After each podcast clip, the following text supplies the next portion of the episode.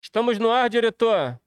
Estamos no ar. Então, galera, sejam todos bem-vindos a mais um Barca Furada. Eu sou o Molusco, apresento essa Barca Furada com vocês, que eu espero que não afunde. E antes de passar aqui para o copiloto Mamutola, vou fazer o jabá, que senão o editor Lobo arranca meu, meu cérebro, mané. Ele me cobra sempre isso, porque eu sou sequelado, esqueço. Seguinte, Molusco Contos, uma aventura canábica. Já tinha visto esse, André? Não, não. Bônus Contos, uma aventura canábica, 320 páginas de aventuras canábicas, por que não? Numa lombada maravilhosa aqui em sua lixa para acender uma sardola, acender um fósforo. Tem uma lixa, olha que maneiro. Eu, olha, eu devo ter visto sim. Lá no La Cucaracha, né? Talvez. Ah, com certeza. É. Muito lindo, muito bem. Molusco, como é que faz, cara? Simples. Vai lá na moluscomics.com.br, mas tem um link aí embaixo que vai te jogar para todos os sites que você pode ajudar aqui, o Barca Furada, por exemplo, pedindo um hambúrguer no Turtle Burger ou pedindo uma comida mexicana no La Esquina. Você tá ajudando a gente também. Então dá um confere nesse link aí e dá essa moral. Passando a bola agora pro meu amigo Mamute, copiloto. Mamute, faça honra da casa, por favor. Porra, pessoal, mais, um, mais uma vez um grande prazer estar aqui com vocês. E se você gosta do Barca Furada e você é um burguês safado, assim como eu, assim como o Molusco, você deve assinar o YouTube Premium, né? Pra não ficar vendo propaganda no YouTube. Toda vez que minha mulher tá vendo o YouTube na conta dela e passa uma propaganda, eu paro assim do lado dela e falo, porra. Que isso? Tem propaganda no YouTube agora? Ela fica puta porque eu faço essa piada sempre. Então, se você assina o YouTube Premium, assim como eu, assim como o Molusco, assim como o PC, você. Aqui embaixo vai ver um botãozinho download se você não está vendo isso ao vivo.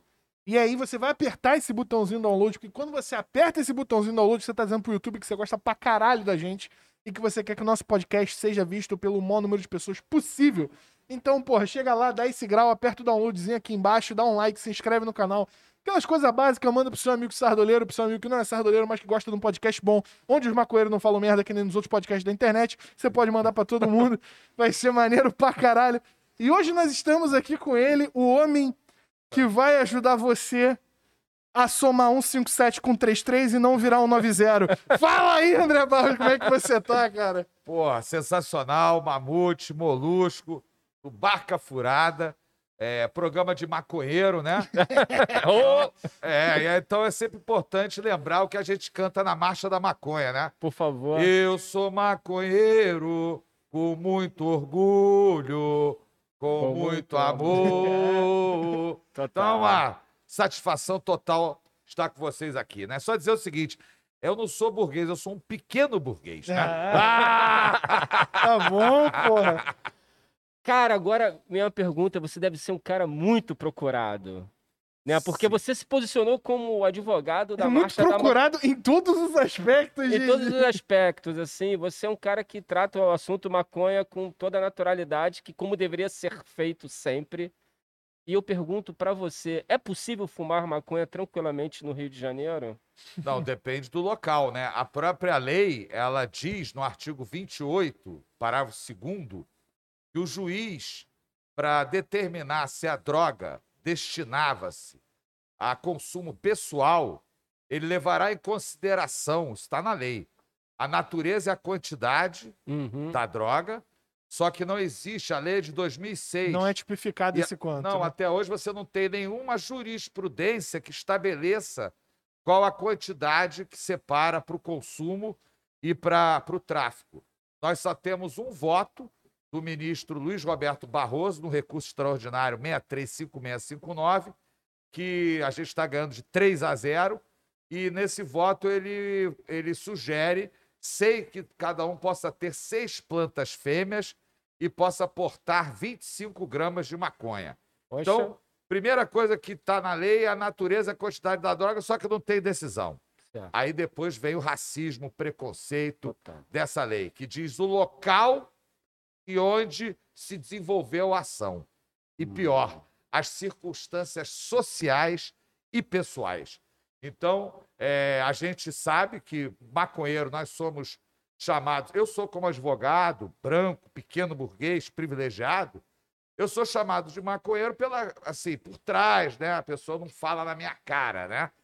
Ao menos quando fala com carinho. Quando fala com carinho. Aí- Tudo bem. Aí é uma mas, honra. mas, mas até ofendendo, para, para eles parece ser um demérito, mas pra gente, foda-se. É, mas o maconheiro no- é, jovem, negro e pobre, nós sabemos, inclusive está no, nos filmes todos aí, né? Eles colocam no saco Certo, cara. e matam. Tem, um, Sim, tem um livro agora que está na onda, é A República das Milícias, onde o autor fala que locais de milícia, a pessoa que fuma, eles matam uma pessoa que fuma maconha, chama de maconheiro e mata. Vários jovens pobres negros já foram assassinados e estão sendo assassinados porque fumam maconha. Então a gente tem que falar que nós somos maconheiro. Maconheiro mesmo. Com muito orgulho, com muito amor. Isso é muito interessante porque outro dia eu estava vendo uma matéria que a milícia em algum lugar colocou lá uma faixa para não fumar maconha na frente de uma escola. né? E a polícia foi lá tirar. E eu não sei se foi a É. milícia Não, ou acho que foi o tráfico, foi o tráfico. Foi o tráfico. Foi o tráfico, para não Eu fumar. acho que essa faixa era lá na, é na, na, na, na Coreia, lá na Penha. É, é. E aí, cara, a polícia foi lá tirar e os caras deram tiro na polícia. Então, assim, Porra, é maluco. É, então inverteu completamente, quer dizer, os próprios.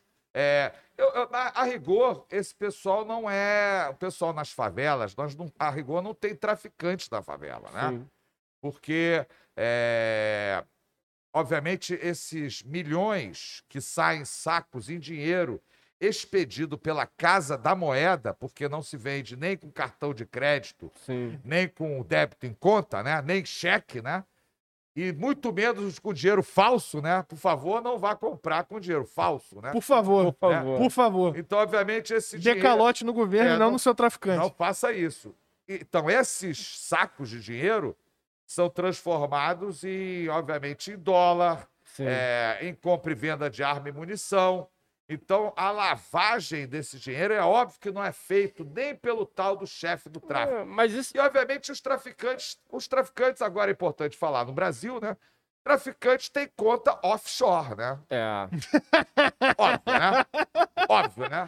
Não, Óbvio. até, por- até porque tu não precisa ser Óbvio. nenhum Sherlock Holmes para perceber que você tem uma logística de entrada de drogas aqui, ó, sofisticada, onde você vai meio que comprando todas as etapas de percurso para o negócio chegar até onde revende.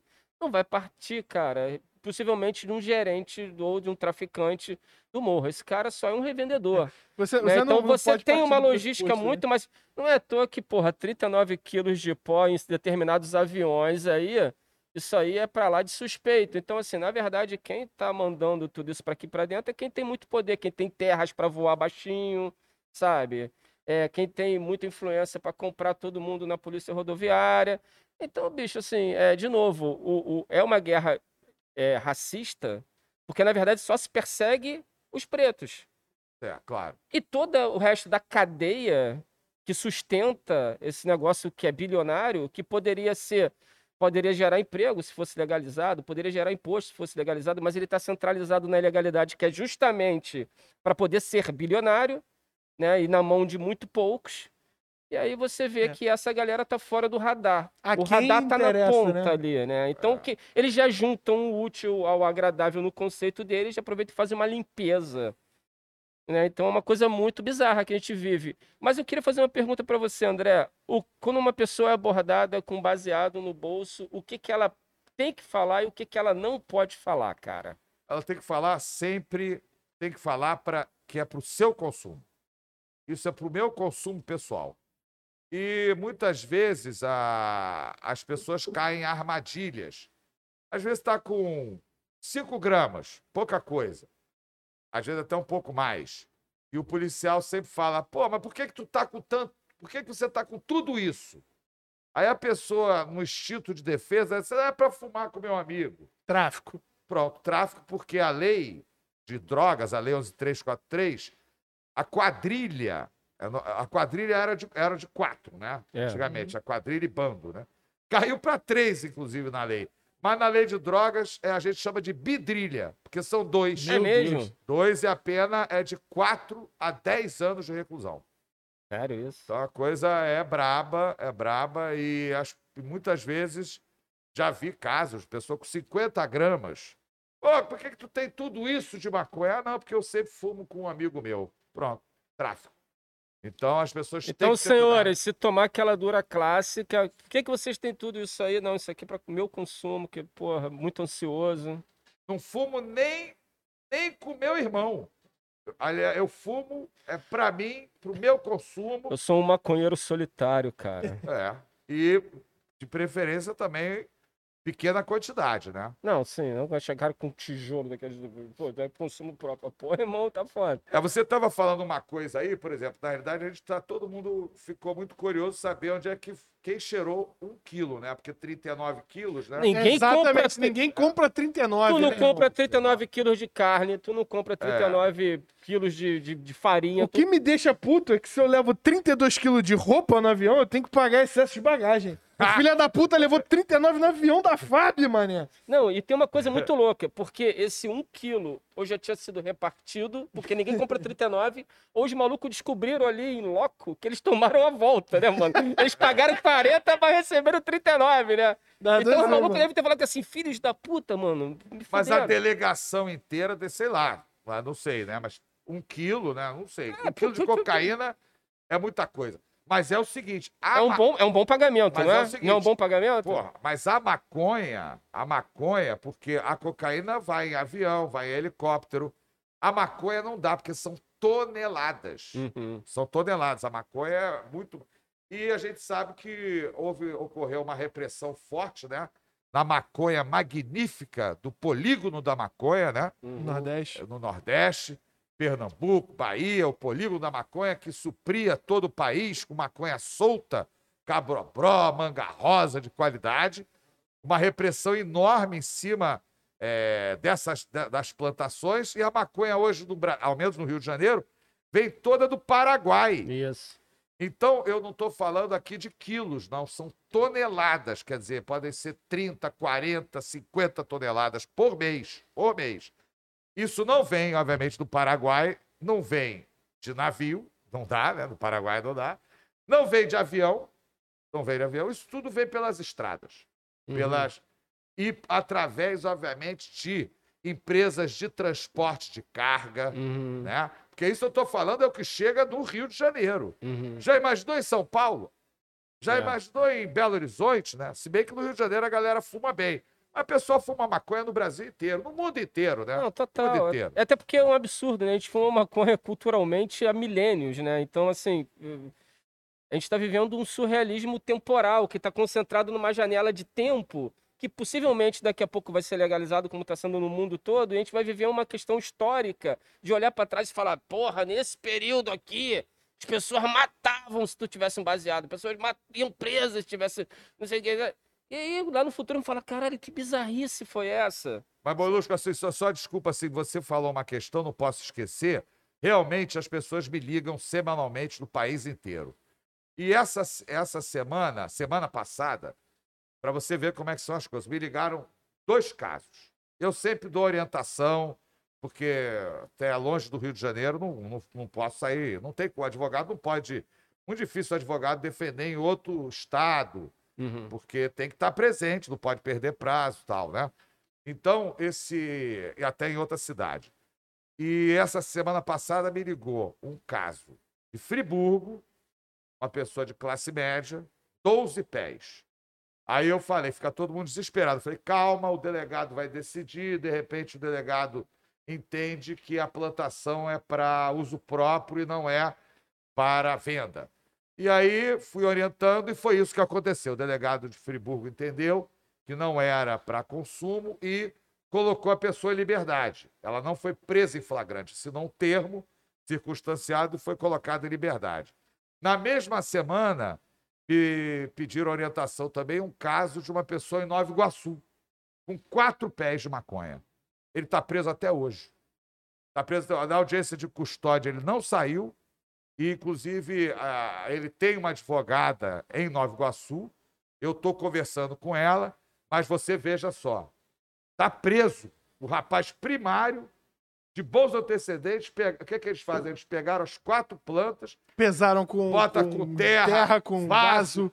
tudo, tudo. Sério, cara. Deu, sei lá, dois quilos. Isso é, um- isso é clássico. Isso é uma abordagem clássica da polícia. Mas isso praticamente se faz com pobres, né? Com Uhum. pobres, né? Que é o, que é o caso. É, que é o caso. Então, tu vê, semana passada isso aconteceu no Rio de Janeiro e o cara tá preso. Então a diferença de tratamento não é uma coincidência, né? Quer dizer que eu digo, não é só uma coincidência, né? Tem toda a questão racial que você tinha falado ali, a interpretação vai. É, tá, tá praticamente tipificado em lei que, que, a- é, que é um artigo penal que depende da interpretação de juiz, que é uma coisa que, que assim, eu, eu, não, eu não sou formado, eu, eu, eu fiz três períodos de faculdade e larguei porque eu não aguentava mais essa porra. Mas, é, mas cara, é, é uma aberração por si só, sabe? Você depender do, do, do intermédio do, do, do juiz para decidir qual é, o, qual, qual é o- a circunstância penal que, aquela, que aquilo ali vai ser aplicado na intensidade máxima, A primeira, sabe? a primeira É. interpretação vem do delegado, né? É, o delegado, ele, ele a primeira pessoa que ele vai decidir se vai prender em flagrante, onde a pena é de 5 a 15 anos de reclusão, Caralho, ou, Mano. ou se ele vai, eh, se ele entende que aquilo é para consumo próprio, que não existe mais a pena de prisão. Mas o importante é destacar o seguinte: a maior pena da lei criminal, da lei de drogas, é financiar e custear o tráfico de drogas, que é quem lava o dinheiro. Uhum. A pena é de 8 a 20 anos. Esse crime, tu não acha jurisprudência. Tu, tu não acha um inquérito, tu não acha um processo. É, que mu- são que, aqueles que lavam, e é a maior pena da Eu lei. ia falar um negócio agora que eu acho que eu ia morrer. Não, eu ia falar, acho que talvez a mesma coisa, né? Exatamente, a, gente, a gente ia morrer. É, é tipo assim, é, né? Em cada esquina tu encontra uma máquina de lavar, Pois quase, é. né? Com, com alguém pendurado, né? Exatamente, Claro. assim, os braços abertos e De tal, bra- chamando a tal. galera pra dentro. Acontece bastante. Mas, cara, é foda. É... Não, eu te perguntei o que, como é que tem que ser também a postura da pessoa, porque eu tenho, a gente tem um amigo que é o Jaba, que deve estar aqui, inclusive, que está em todas as edições. Salve Jaba. É o Grande Jaba. Jaba, o Jaba, o Jaba. Jaba. Tava no circo voador, não, tava na Fundição Progresso e tal, não sei o quê. Aí enquadraram ele dentro do banheiro, maluco cana, né? Grandão, segurança, que, que a polícia também tal, não sei o quê, já pegou aqui da mão dele e falou: O que, que é isso? Ele falou: Não sei, tá na tua mão, não tá na minha. Puta que pariu, apanhou com a tábua de madeira. Esse é gênio, hein? Esse é gênio. Ai, cara. Mas é, aproveitar aqui o teu espaço, o espaço de vocês aí sensacional, né? É, a, gente tem que ter, a gente tem que ter consciência no Brasil, no Rio de Janeiro, que o primeiro lugar do mundo a criminalizar a maconha foi o Rio de Janeiro, né? Uma lei de 1830. O Tá. parágrafo 7 da lei de posturas do município do Rio de Janeiro de 1830. Proibiu o consumo de jamba. É o pito do pango. Sim, É, Pito do. A lei é evidentemente racista, porque na sanção para o escravo, está escrito escravo, que consumisse o pito do pango, ele recebia três dias de cadeia. E para o branco, que era o dono do boticário, que vendia a maconha, o pito do pango, ele só recebia uma pena de multa. E no mesmo ano entrou em vigor o Código Criminal do Império, que estabelecia por um pequeno delito como fumar maconha 50 chicotadas por dia no escravo. Dependendo, Porque antes eram dependendo de da 100, maconha, hein, André, até Porra. vai. Tipo, Porra, antes eram de 100 a 400 Zoando, zoando. chicotadas. Então Aham. tu vê. é, Caralho, sério? de 100 a 400 chicotadas. E é é importante de colocar que a criminalização da maconha ela está no bojo da tentativa de embranquecimento do Brasil, da sociedade brasileira, que até hoje tenta, né? Temos Sim. na presidência da República um genocida, Uhum. né? Que tem pavor de, de, de ser caracterizado como autor de um crime de genocídio, porque o genocídio é vinculado ao nazismo, né? Sim. Então, é, a gente tem que dizer, porque é exatamente é- essa o nazismo, né? Com essa conversa de civilização, é, é, pessoas superiores, né? Que gerou, obviamente, o Holocausto, né? O Holocausto. Então, temos hoje na presidência da República um. Um proto. Sim, ele, ele, ele, Ele é um fascista. ele não é- vetou Um proto-nazi. ele né? vetou o acesso universal à água potável aos povos indígenas e comunidades quilombolas. Sim. Se isso não é genocídio, eu não sei o que que é. Porque o genocídio, o crime é submeter intencionalmente grupo nacional, étnico, racial ou religioso, a condições de existência capazes de ocasionar-lhe a sua destruição física total ou parcial. Então, você negar água aos povos indígenas, comunidade quilombola, no meio da pandemia, é genocídio. né? Ainda mais levando em consideração todas as coisas que estão acontecendo com os garimpeiros em terra Yanomami no norte do, do, do Brasil e todas as coisas que se fecha os olhos ou então que se reforça a possibilidade de que aconteça, cara. Né, É. Nada de inesperado vindo do Cara, governo. Só a retirada do- do- dos médicos cubanos, ele já colocou, porra, muita gente morta. Só nessa. É. Aí, eu vou, vou tomar cerveja aqui. Faça isso, senhor. Cara, é. O, uma, coisa, uma, uma coisa interessante que eu, que, eu, que eu. Pelo menos eu tenho a impressão, dado o, o pouco de cultura que eu tenho nesse setor, realmente não é muito. Mas é, o que eu conheço como história é que o grande movimento para a criminalização da maconha no mundo é, ele começou a ser difundido pelos Estados Unidos. É, o Brasil já era um país que, que, que tinha medidas é, anti-maconha, que eram medidas é, basicamente preconceituosas e, e de, de questão de embranquecimento da população. Então, você segregava e proibia e criava penas específicas e tudo mais. Mas o que eu conheço é que nos Estados Unidos, pelo menos, foi uma, uma questão econômica, né? Eles, eles tinham essa, essa, essa questão de que o cânhamo podia competir com o algodão de alguma forma, e o, e o cânhamo era, era uma coisa muito mais acessível é, aos recém-libertos, aos negros e a, e a tudo mais, e isso não era interessante para as elites brancas, né? Que o, que o, o poder fo- fosse, fosse é, é, transpassado para as classes emergentes, né? Ou para classes que pudessem vir a emergir.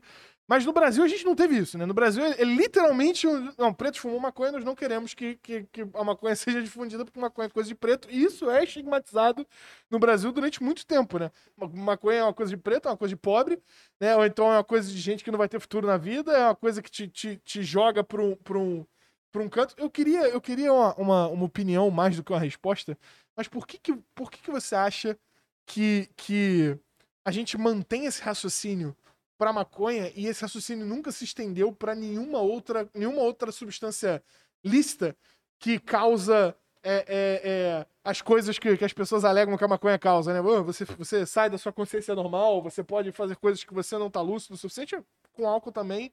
Por que, que a gente não, não, não estigmatizou o álcool não estigmatizou outras coisas como a gente estigmatizou a maconha? Não, a ma- é, é evidentemente só tem uma explicação. É o racismo, porque, na realidade, o Brasil criminalizou a escravidão, né? A escravidão é, a- é, é o, é mais que o Holocausto, né? Foi o processo de colonização do Brasil, que foi o último país, né? foi o último país contra os negros, né? Então, a... Mas aí o que aconteceu? É, O Brasil criminalizou toda a cultura dos negros, né? O candomblé, a capoeira, a maconha, é, toda a cultura dos negros. Que aí é uma tenta... é, é- é o quê? Através do processo de marginalização dos negros, né? Então, quando vem a abolição da escravidão, essa abolição que nunca existiu, e a proclamação da República após isso aí, e o fim da escravidão, o que, o que acontece? Cai aqui no Brasil a teoria, como uma luva, a teoria lombrosiana, que, que gerou, inclusive, no nazismo, né? no fascismo, né? a base, né? a teoria lombrosiana. E essa teoria diz que o negro, não, não só o negro, né? mas é, vários povos e situação, que o negro é um criminoso nato, que ele já nasce criminoso pelo tamanho do cérebro, pela cor da pele, por viver em local quente, né? Então, é, essa teoria, que é uma teoria racista, Tirada do cu de um racista, porque Que fa- não faz o menor sentido. e falava que e essa teoria dizia que tinha bases científicas, né, da, da raça superior. Deve ter sido da mesma base científica que eles tiraram que maconha queima o neurônio, que não sei o que, não sei o que lá, também tiradas do cu de um racista. Também. Então, mas isso, o que, que acontece? Porque antes da Constituição da República de 1891, antes da Constituição, entrou em vigor no Brasil o Código Penal. O Código Penal veio antes da Constituição da República e uma delegacia chamada de nome da delegacia de tóxicos e mistificações. Uma delegacia de 1890. Mistificação. É, junta tóxicos e mistificações. E tóxicos era praticamente uma, era maconha, maconha. E aí eles aprendiam, prenderam e aprendiam vários objetos, não só pito do pango, que eram cachimbos em cuias de barro, mas também objetos sagrados. E esses objetos, inclusive, estavam aqui no DOPS, na, na, na praça, é, na Rua da Relação. E o movimento negro fez um grande movimento de é, recuperar o, o, sagrado, né, os objetos sagrados. Maneiro. E eles estão, inclusive, hoje no Museu da República, sendo catalogados e serão expostos. Né? Eu estou curiosíssimo para ir lá para ver os objetos sagrados e quero ver se tem o pito do pango ali no meio. E é, são cachimbos em pequenas cuias de barro, né? É, em, em, bambu, que os negros utilizavam, né? A, até a, a, como se fala, a marica, né? Que, que numa cuia com água para não aquecer, né? os negros fumavam né? dessa forma. Tipo um bong. bong né? Um bong, né? Mas em, em, em barro, em, coco, né? Em coco. Em coco, com água. Para tu ver só, pô, ensinaram a gente, além de quem trouxe essa erva sagrada que a gente chama hoje, né, o ouro verde, o remédio, né, para tantas pessoas, tantas crianças, pessoas, quem Ela... trouxe para o Brasil foram os negros. Ela não era nativa daqui do Brasil, tu sabe? Não, não, não era. Ela foi, é, a maconha foi trazida é, pela, nas cordas e velas das caravelas pelos portugueses mas ela foi trazida como cultura para pelos negros degredados da África, escravizados no Brasil, e, e, e tem isso aí, é, um grande etnógrafo, antropólogo, esqueci o nome no momento, é, consagrado no Brasil, ele tem um livro, o livro é o Quilombo dos Palmares. No Quilombo dos Palmares tinha plantação de maconha. Hum. Então, Pode ser o primeiro, certamente deve ser o primeiro quilombo do Brasil a ter plantação de maconha. A gente não pode afirmar que é o primeiro lugar a ter, o primeiro lugar a ter plantação de maconha, a gente não pode chegar a afirmar isso, né? Que seja o primeiro lugar, porque pode ter sido plantado antes, antes do quilombo, né? Uhum. Mas se tem notícia em Quilombo, o primeiro lugar do Brasil a ter plantação de maconha, Quilombo dos Palmares, que foi uma resistência de mais de 100 anos Uhum. De 1595 até mais ou menos 1700 e pouco, né? E lá tinha plantação de maconha, fazia parte da, da, da, da, da economia, né? Do quilombo. E, é, e era para curtir, inclusive, o banzo, que é a saudade da África, né? Uhum, então, uhum. primeiro lugar no Brasil que se tem. Então, a gente, hoje, que todo mundo está agradecendo aí, pô, é, a gente vê aí crianças que têm crises assim diárias, né, que passam a usar o óleo de maconha e de repente as crises acabam, né? Uhum. Para tantos remédios, para pessoas de todas as idades. Então todas as pessoas têm que saber que esse remédio que está sendo usado hoje foi trazido pelos negros, uhum. degredados e escravizados no Brasil. A gente tem que ter consciência disso. Que não basta ser, não, ba não, não basta é, não ser racista, né? Tem que ter uma tem reparação, né, cara? Antirracista, né? É, e tem que ter uma reparação, né? Porque, cara, o sofrimento histórico em cima de uma coisa que você vê que é muito engraçado historicamente a, a, a, a questão da relação com a maconha, porque é quase que um, uma ironia a gente está em 2021 e perceber que uma, que uma substância é uma droga, que na verdade é uma planta, e, cara, você não leva processo praticamente nenhum para ela ser foda do jeito que ela é, né? Para ela poder dar tudo de bom que ela tem capaz de dar, não só a questão é, de, de, saúde emocional, a questão de, de diversão, mas outras mil coisas que ela pode fazer. É muito irônico a gente hoje estar tá discutindo se legaliza ou não uma coisa que só tem positividade. Mais irônico ainda é saber que essas mesmas pessoas que, que têm o poder de que tem o poder de manter a maconha ainda proibida, vão se utilizar dela. Né? Então, assim, o remédio, hoje você vê realmente tratamentos, ou você tem a opção de entupir o seu filho de substâncias químicas para controlar algo, ou você tem a opção de tratar ele com uma erva e acabar, ter uma eficácia muito maior e você simplesmente não ter que pagar um caminhão de dinheiro para Pfizer todo mês. Né? Então, assim, quando você percebe o potencial econômico que a planta tem, o, potencial de gerar imposto, de gerar emprego, de, de, aument- de tirar o país da crise. Né? Porque se você pega, porra, olha o Brasil, tu fala, caralho, tu falou das maconhas do Nordeste. Tu imagina se a gente tivesse uma representatividade da maconha no Brasil inteiro. Se cada região pudesse ter a sua. Se a gente tivesse um turismo realmente canábico, legalizado. Se as pessoas realmente estivessem focadas em fazer dinheiro com aquilo. Os traficantes, as pessoas do morro, as pessoas da, da, da- favela, poderiam trabalhar diretamente com isso, porque elas já trabalham com isso. Né? Indiretamente, elas já vivem numa Há situação. décadas. Então, assim, daria para dar uma mudada com uma simples canetada. Mas eu fico pensando aí, a pergunta vem daí. Você acha que não é uma questão de consciência, mas você acha que a legalização pode vir por uma pressão econômica? Não, olha só, a rigor o pessoal diz que não. A rigor a legalização já no Brasil já legalizou. Porque estão vendendo maconha na farmácia. O nome do remédio no mundo inteiro é Sativex. E aqui no Brasil, não sei porquê, o nome é Mevatil. Mevatil? É, do Reino Unido, vendido nas farmácias brasileiras a 2.700 reais. Porra, barato, hein? Tem uma empresa no, no Paraná que tentou ser proprietária do óleo de maconha, numa- tentou patentear o óleo de maconha, o nome dela é Prate Dona Duze. É tipo patentear o feijão. Exatamente, ó, é, uma- é um, Uns absurdos. vitamina de banana. É, o patentear. patentear, certo. E aí foi tão ridículo que essa patente caiu, foi anulada.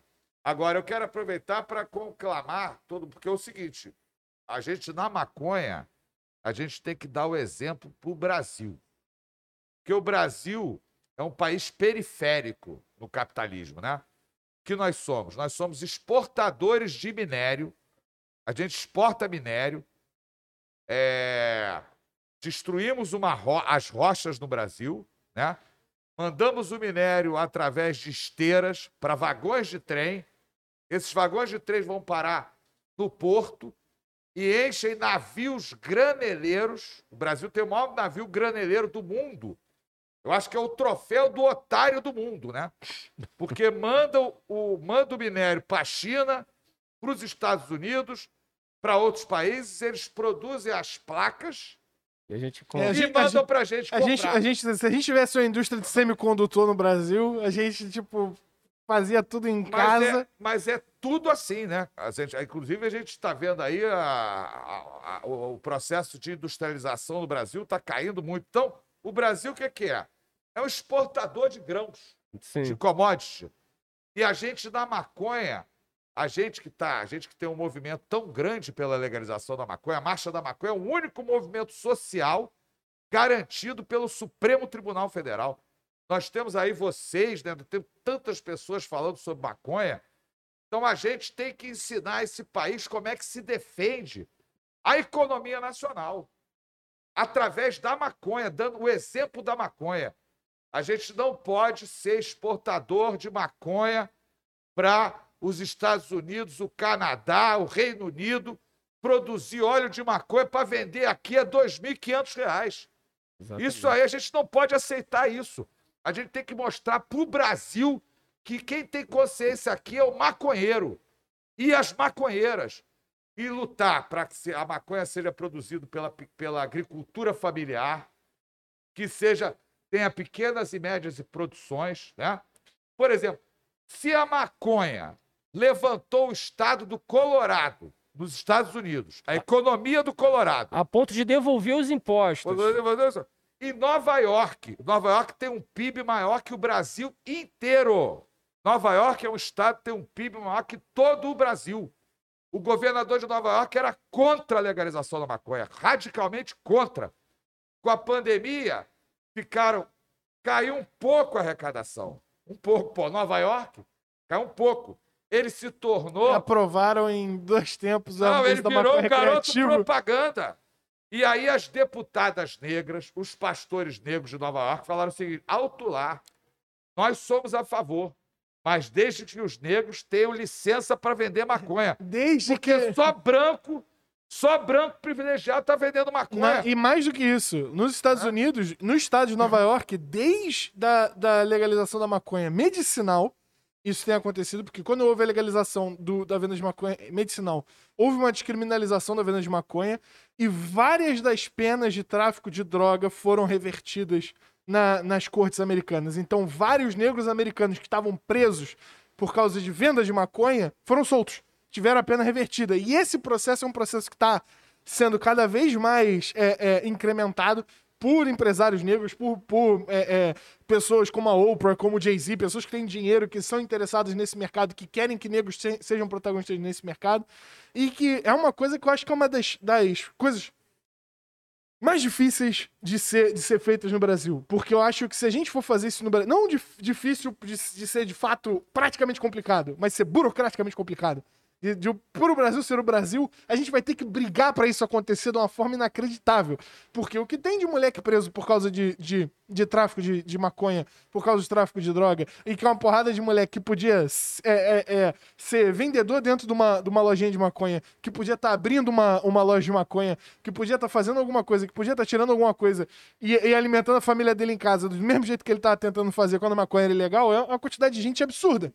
Né? Então a gente tem que correr atrás disso e resolver isso. É, Mas- é um, é um processo só. do caralho. Mas veja só, se Nova York, Nova York tem um PIB maior que todo o Brasil, está legalizando a maconha para melhorar a economia. Colorado.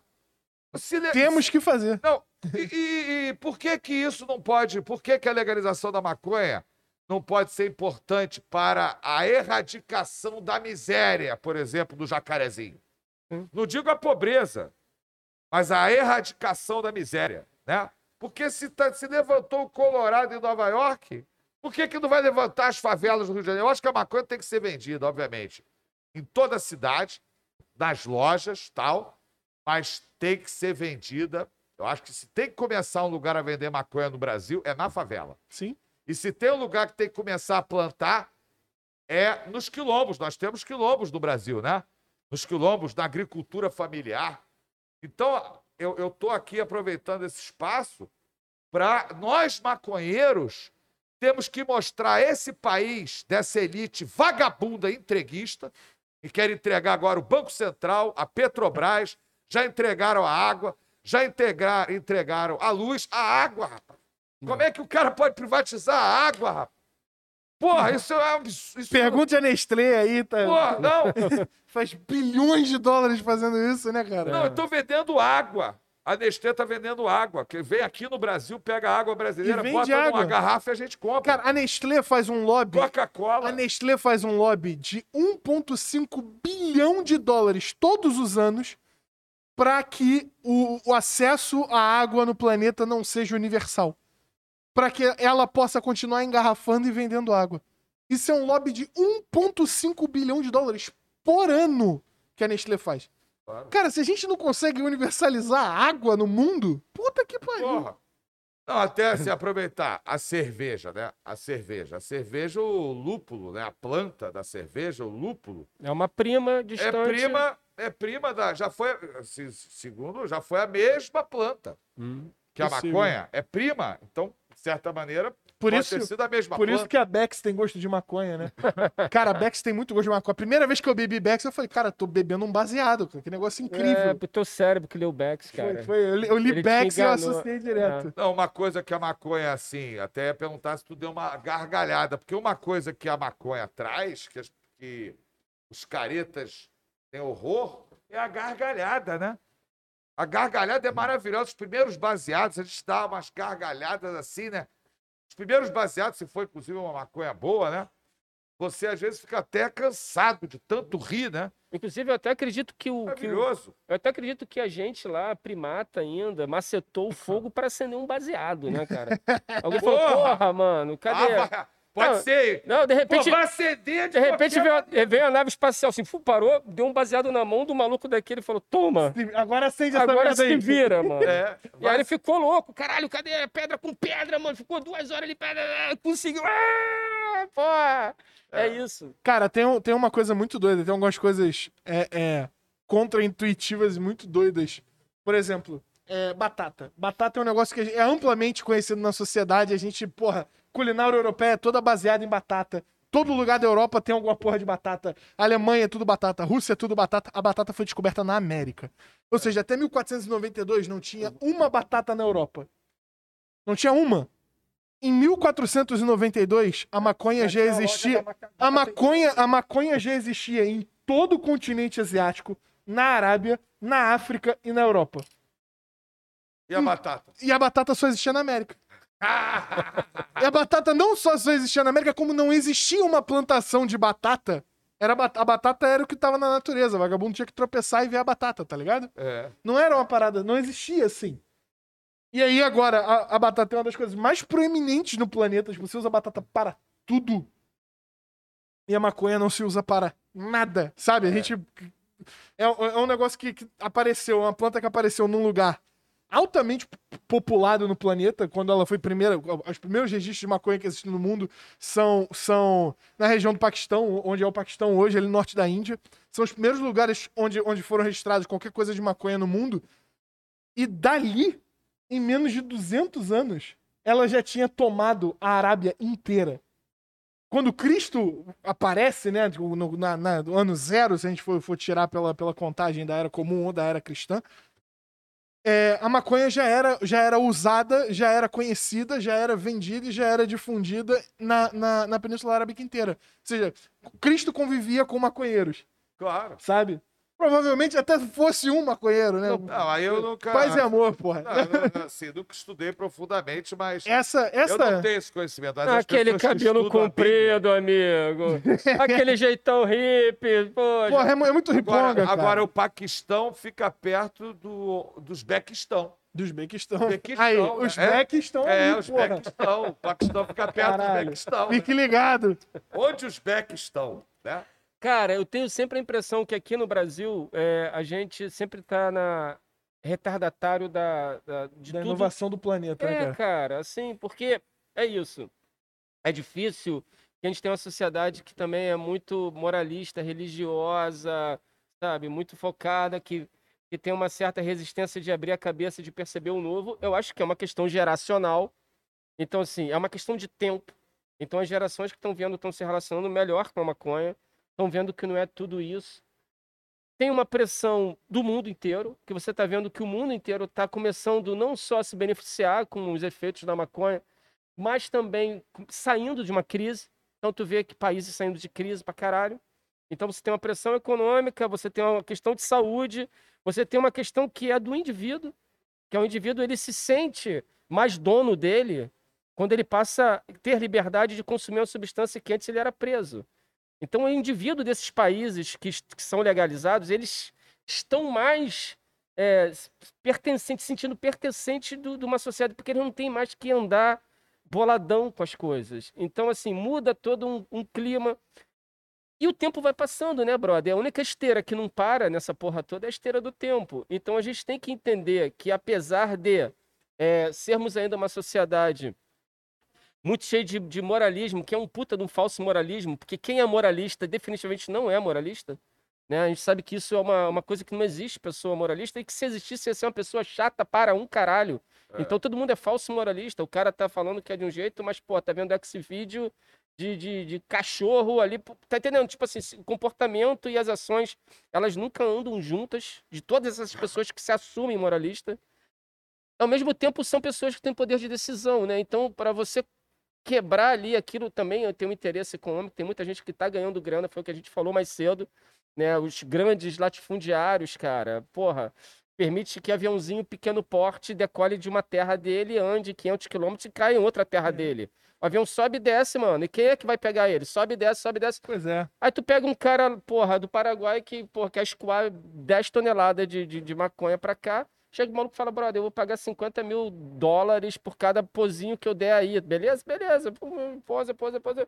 E as pessoas vão ganhando dinheiro em cima disso. Aí tu olha, porra, é todo, todo 39, vamos voltar para 39 quilos de pó, né, cara? Então todo mundo que, que dá canetada, tá ganhando dinheiro com a Ainda, proibição. po- ainda pode ser pior do que isso. A gente pode falar do helicóptero lá do Perrela também, cheio de cocaína também. Não, então, é, mas é- tudo aqui.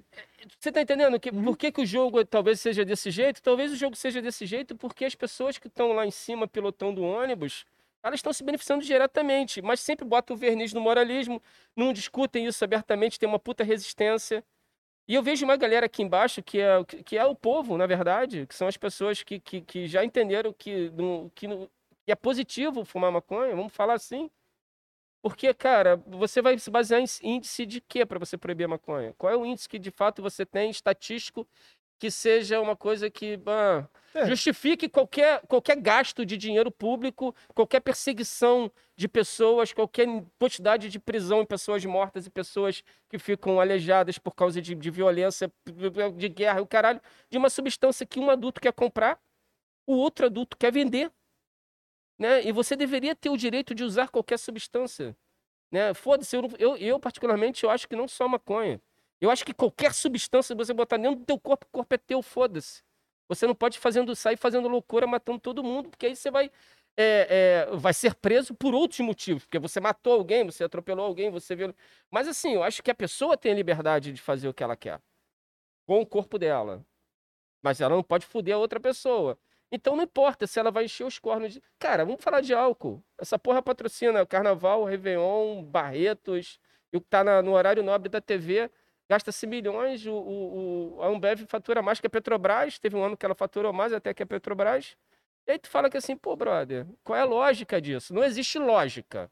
Então, se a lógica não faz parte da, da, da análise, a gente tem que ir para um outro linha de raciocínio. Então, a linha de raciocínio é uma linha de raciocínio que vai estar ah, nos seus preceitos morais, vai estar no, no- no- no- nas desculpas que você vai dar tirada do cu. Então, assim, não tem uma coisa lógica. Lógica é lógica. Mano, olha só, a gente vai proibir esse tipo de substância porque a substância mata a gente pra caralho. Então, aqui, estatisticamente, não faz o menor sentido isso tá aqui. Vamos dar em cima. Porra, tem lógica. Agora, quando você inventa que isso mata a gente pra caralho, quando você percebe que foi toda uma coisa estruturada, com, com, com de novo, com verniz de um jeito, ah, estamos tentando cuidar de você. É igual botar placa acústica na favela pra, pro, com, com a desculpa de que você está cuidando do, do, do, do, barulho, do né? barulho. Não, você está isolando a favela de quem está passando ali. Você está querendo que as pessoas que estão passando ali não saibam que tem uma favela ali. Mas o verniz da putaria é o quê? Não, olha só, a gente vai botar aqui para o barulho não invadir a casa de vocês. Ah, tudo bem, mas eu não tenho saneamento, eu não tenho. Minha rua não é asfaltada, não coletam lixo, mas tu tá preocupado com o meu ouvido. Então, assim, a gente vive numa situação em que a, a, a, a bizarrice, ela tá nesse lugar. E quando você fala que assim, ah, nós maconheiros temos que assumir isso temos que falar o que é fumar maconha, a gente tem que mostrar que o Brasil é uma potência em maconha, eu concordo. Eu acho que as pessoas todas deveriam assumir que fumam maconha. Numa boa, porque não há nada de demérito fumar maconha. Não há nada que, que, que, que, que, que você possa chegar e falar. Ah, maco-". não, bicho, se você fala isso porque tem um cabeça dura, burro para caralho, sabe? Ou tem algum interesse que essa parada seja assim, ou você não sabe nada. Então, assim, a falta de informação, ela contribui muito. Né? Tem aquela cidadezinha lá que todo mundo fumava maconha e chamavam por outro nome. E aí alguém chegou, achou um pé de maconha, levou lá pro delegado e falou, isso é maconha. O cara falou, não, isso é diamba. É. Não, não, é maconha. Aí foram, começaram a, a dar dura nas velhinhas que sempre tomavam chá daquele negócio. Dirijo. Dirijo também chama, dirijo. Dirijo. É, também. E aí a velhinha falando que assim, ah, eu não sabia que era maconha, eu tomo isso todo dia, ó, é ótimo pra garganta. Tipo assim, cara, já tava todo mundo se cuidando. E aí quando a pessoa chegou e, e mudou a nomenclatura, De repente proibiu tudo. e de repente virou uma coisa perigosa, sabe? Então, assim, é, é foda. Uma mudança complicada. Como é que você acha. ah, você, você estimaria, na tua visão, quanto tempo para a gente chegar num lugar onde as pessoas podem consumir maconha tranquilamente, independente se o uso é recreativo? Ou- Independente da cor de pele, do, de onde elas moram. Qu- Quanto tempo, realisticamente falando, você acha que isso acontece eh, num país como o nosso? Não, assim, é isso que eu tô falando. Do Brasil já tá legalizado. Já está legalizado. Se está vendendo maconha na farmácia, porque o Mevatil Mas é só CBD lá ou é. tem THC também. Tem THC e CBD. Então, é, o que acontece no Brasil é que se a gente não ficar esperto, se a gente não acordar, vai acontecer o que acontece com a maconha, é o que acontece com tudo. Cerveja. A farmacêutica Água. vai pegar, vender a rios de dinheiro. Não, eles vão, eles vão, eles vão aqui. é, Exportar a maconha toda a gente lá. vai ser exportador de commodity, né? E vai comprar baseados É, tu vê, enroladinhos. o arroz, o arroz. A gente, tá, a gente tem que exportar arroz, né? E aí é, temos que comprar aqui no Brasil arroz a preço de dólar. Né? É, Você vê, vê a carne, o frango. Feijão. A, a- a carne, a carne baixou de preço esse mês porque É. a China resolveu que não ia mais comprar carne é, nossa. a, a gasolina, a gasolina que abastece os caminhões que vão trazer comida para a população, né? A gasolina, o preço da gasolina é de acordo com o interesse do acionista da Petrobras nos Estados Unidos. É, Uma, uma então coisa a curiosa. né? maconha, a maconha, se nós não acordarmos para isso, né? Eles vão, é, eles já, já, já tem um já tem projeto de plantar maconha no Brasil. Tenho um projeto de lei que eu considero importante que ele passe no plenário, que é o PL 399, para continuar o debate, né? Mas o PL, ele propõe que para você plantar maconha no Brasil, tu vai ter que ter muro de dois metros, tudo cercado com rede elétrica, arame farpado, é, videossegurança em todas as entradas. Então, um negócio que só vai conseguir plantar uma empresa transnacional, porque uma associação de pequenos, de plantadores, de médios plantadores do Brasil não vai conseguir cumprir isso. E ainda e tem o projeto da maconha industrial também dessa forma. Então, se a gente aqui não acordar, primeira coisa, a legalização da maconha já começou no Brasil. Já é uma realidade. Já é uma realidade. Você pode comprar maconha importada, autorizada pela Anvisa, né?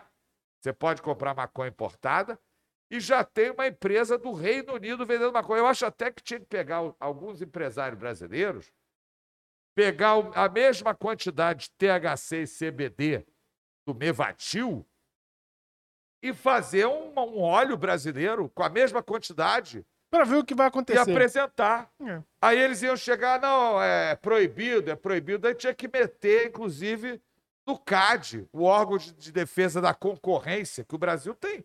Todos os países têm órgãos de defesa da concorrência, né?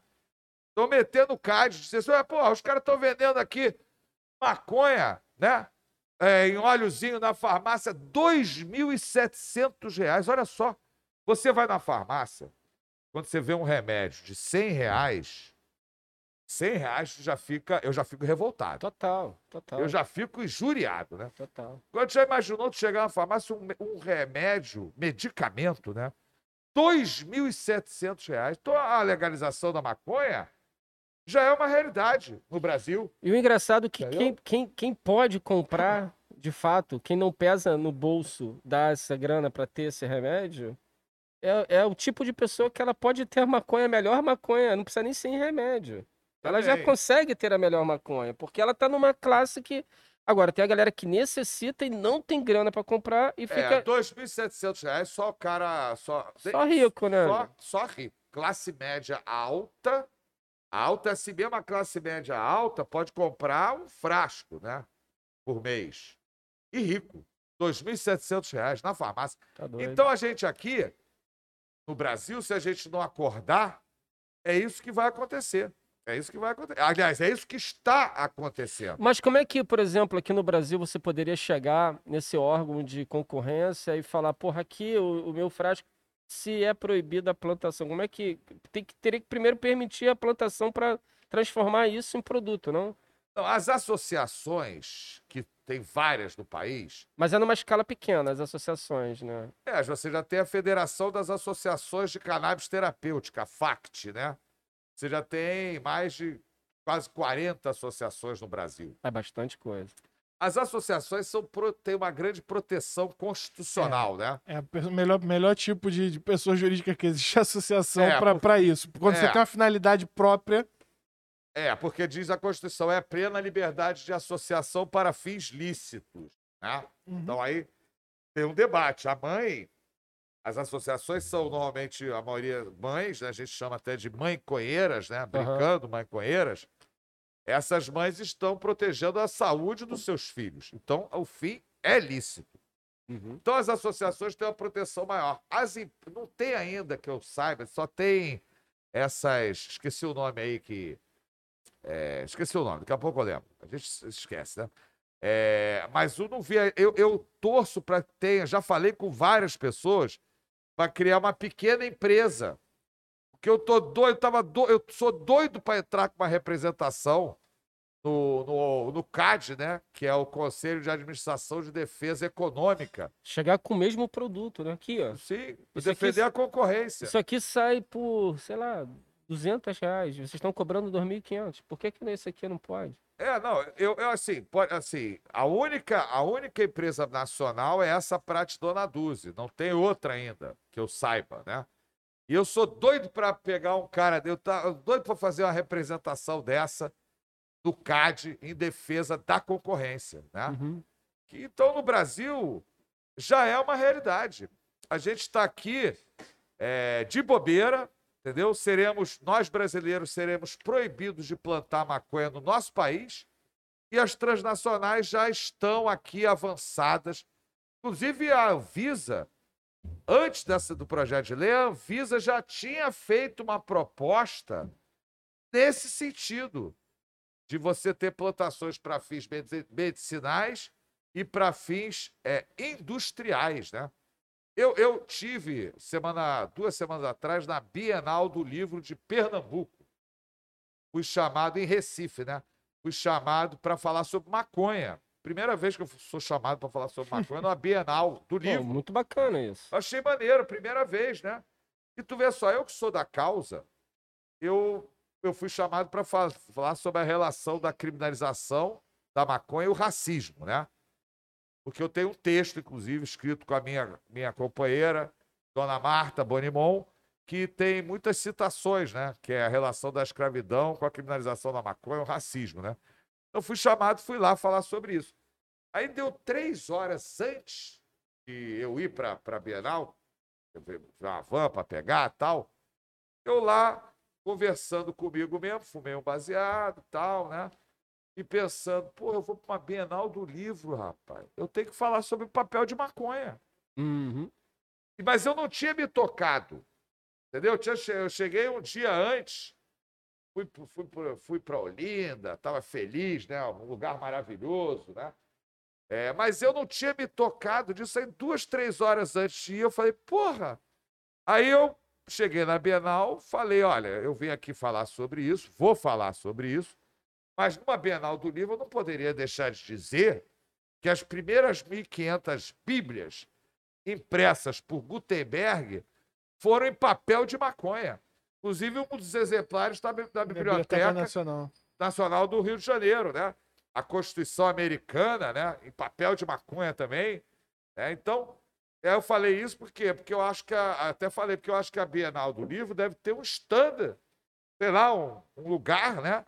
Para se debater o papel de maconha, que é muito melhor para a natureza, né? Do que você desmatar uma eucalipto. floresta, subir eucalipto. Porra!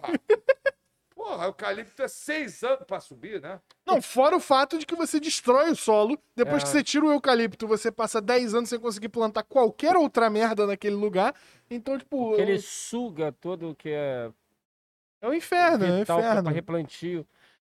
Foda, cara. É foda. E o, o engraçado, de novo, a gente vai voltar de novo pra aquela coisa que é, que é uma planta tão bem resolvida Não, na até uma natureza. coisa, assim, uma, coisa, uma coisa também. é, as pinturas, as grandes pinturas da humanidade, né? Grandes pinturas, foram feitas em telas de maconha, né? Uhum. É, tem até canvas, né? Que é uma Uhum. corruptela de maconha.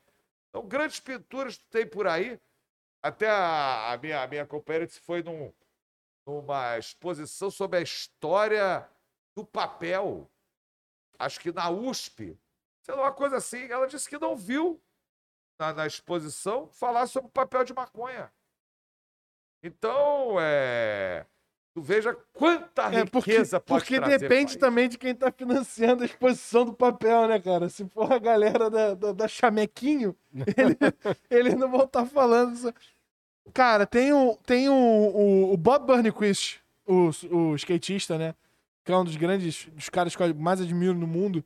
Ele, nos últimos anos, ele tem virado um puta ativista é, da, da maconha em, cara, vários setores. É, ele, ele é um cara que ele se trata das dores de articulação que ele tem por conta do skate, sempre se tratou com maconha. É, desde quando eram tratamentos experimentais até hoje ele ainda trata. E, cara, ele investe em projetos de coisas absurdas. É, acho que foi. Deve ter uns dois anos isso. Ele postou no Instagram dele o primeiro protótipo de ultraleve, de avião ultraleve feito de maconha. E aí, a, a fibra do avião, a fibra, ao invés de ser fibra de vidro, ao invés de ser fibra de plástico, ela é toda feita com fibra de cânhamo. E, e era, um, era um, um projeto que ficava, tipo, se, se ele fosse é, é, é, esquematizado para produção, era uma parada que, que baratearia o custo do, do, do- de produção de um avião, de uma, de uma fibra daquela, em, tipo, 40%. Né? Então, é, é, eu, eu acho muito foda essa galera que tá um, mais na vanguarda das pesquisas de coisas que vão além do, do, do, do óbvio, né? Além do, da gente tá falando, ah, a gente pode, porra, fumar maconha pra, pro, pro recreativo, pode fumar maconha pra se tratar, mas você pode fazer roupa mais barato que algodão, você pode fazer papel mais barato que eucalipto. Pô, até, até- até esqueci, eu, eu esqueci, é, que eu tava falando, né? é, Startup. Um dia desse ligou um cara economista dizendo que ele, eu não vou dizer o nome do cara assim, né? Mas ele falando que estava ligado a uma startup que produz negócios de irrigação, né? E que essa startup é brasileira e que estaria envolvida com a questão da irrigação de plantações de maconha. E ele me perguntou o que, que eu achava disso, né? Eu falei, pera, olha, a primeira coisa, eu acho que vai todo mundo preso, né? Já deixa o cartão Pô, com ele, né, André? Eu, Fala, mano, olha só, já toma meu cartão, sei que você vai precisar. eu falei pra ele, mas cá, o senhor, o senhor está em que país? Senhor quer movimentar? Eu até falei assim, olha, eu acho interessante. Eu topo fazer a defesa de vocês, óbvio, né? Mas tu quer fazer uma irrigação de plantação de maconha no Brasil? É, não, porque a startup tem essa finalidade. Eu falei, não, a startup pode ter até a finalidade, não de sei, irrigação. não sei o agronegócio, de fazer isso para exportar. Pode até ser isso. Mas eu falei para ele, porque ele é economista, né? Falei para ele, olha, o que eu achava legal é que vocês, economistas, fizessem um grupo de estudos sobre o impacto econômico da maconha no Brasil, porque os economistas lá de fora já sabem. Sabe? Inclusive, Já tem um estudo de economistas, acho que do Canadá, que eles sabem quantas milhões de crianças no Brasil têm epilepsia refratária e qual o tamanho econômico desse mercado. Então, eles já estão aqui, eles já sabem aqui quantos têm Alzheimer, quanto autista, tudo. Eles já sabem de olho o quê? No mercado, né? Porque a questão é a seguinte: as pessoas pensam, as pessoas têm que saber o que a diferença entre você ter um comércio, comérciozinho para vender um, uma, um livro, né? Uma, uma loja, pô, lá cucaracha, né? Vender os livros, porra, moluscos de todos, né? Que era aquela, pô, vamos recuperar lá cucaracha, né? Sim, sim, sim. Matias Vamos Max. lá, Matias. É, vamos recuperar lá cucaracha. Isso é uma coisa, eles não estão de olho nisso, não. Eles estão de olho no mercado todo. Sim. Há uma diferença que as pessoas pensam assim, que mercado é mercado e Estado. O mercado, por exemplo, o leite é o mercado, a cerveja é o mercado, cada o açúcar, cada um é um mercado. E a maconha é o mercado. E dentro desse mercado tem vários mercados. Tem mar- mercado para epilepsia refratária infantil. Então eles querem, eles querem, como é que é ilegal, eles trazem um medicamento. No caso do, do, do, do Mevatil, do, do Reino Unido, é para esclerose múltipla, parece. Acho que é esclerose múltipla. Então eles querem, na realidade, como aqui é ilegal, eles vêm botam o medicamento para esclerose múltipla e eles querem abocanhar o mercado inteiro de esclerose múltipla e ninguém no Brasil vai poder fazer um óleozinho para esse tipo de, de tratamento. Eles estão de olho no mercado todo. Então, e eu acho que eles contam exatamente com a, mora... com a morosidade que a gente tem com relação a adiantar as coisas. Quando legalizar aqui, falar, não, olha só, pode se vender, pode se usar maconha, pode se fazer o que quiser com a planta, foda-se. A gente vai ter o Starbucks da maconha. A gente vai ter a Pfizer da maconha. A gente vai ter tudo, porque os gringos todos estão na frente da Sim. gente.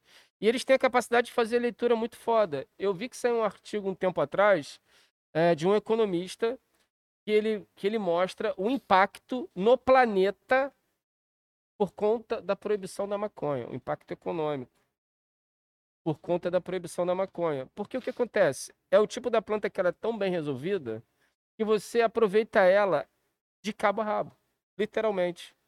Você consegue fazer, porra, é, área têxtil, você consegue fazer energia, combustível, você consegue o entretenimento, você tem a parte cultural, você tem o medicamento, você tem o cosmético, você tem o papel. Então, assim, você tem uma, uma possibilidade, a planta ela permite você atacar diversos setores. Sim.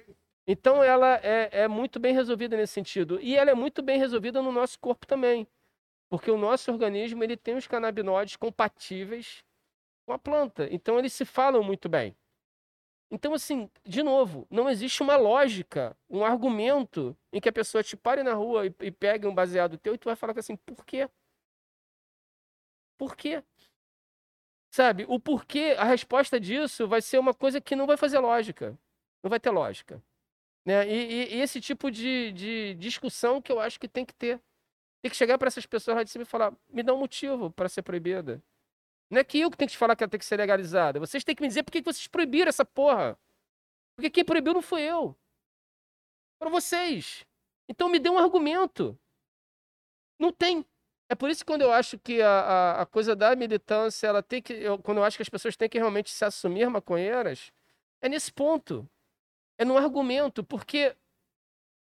E aí, tanto faz se o uso. É, a gente pode, assim, a gente pode brincar, né? Por exemplo, por que, que o algodão substituiu o cânhamo, né?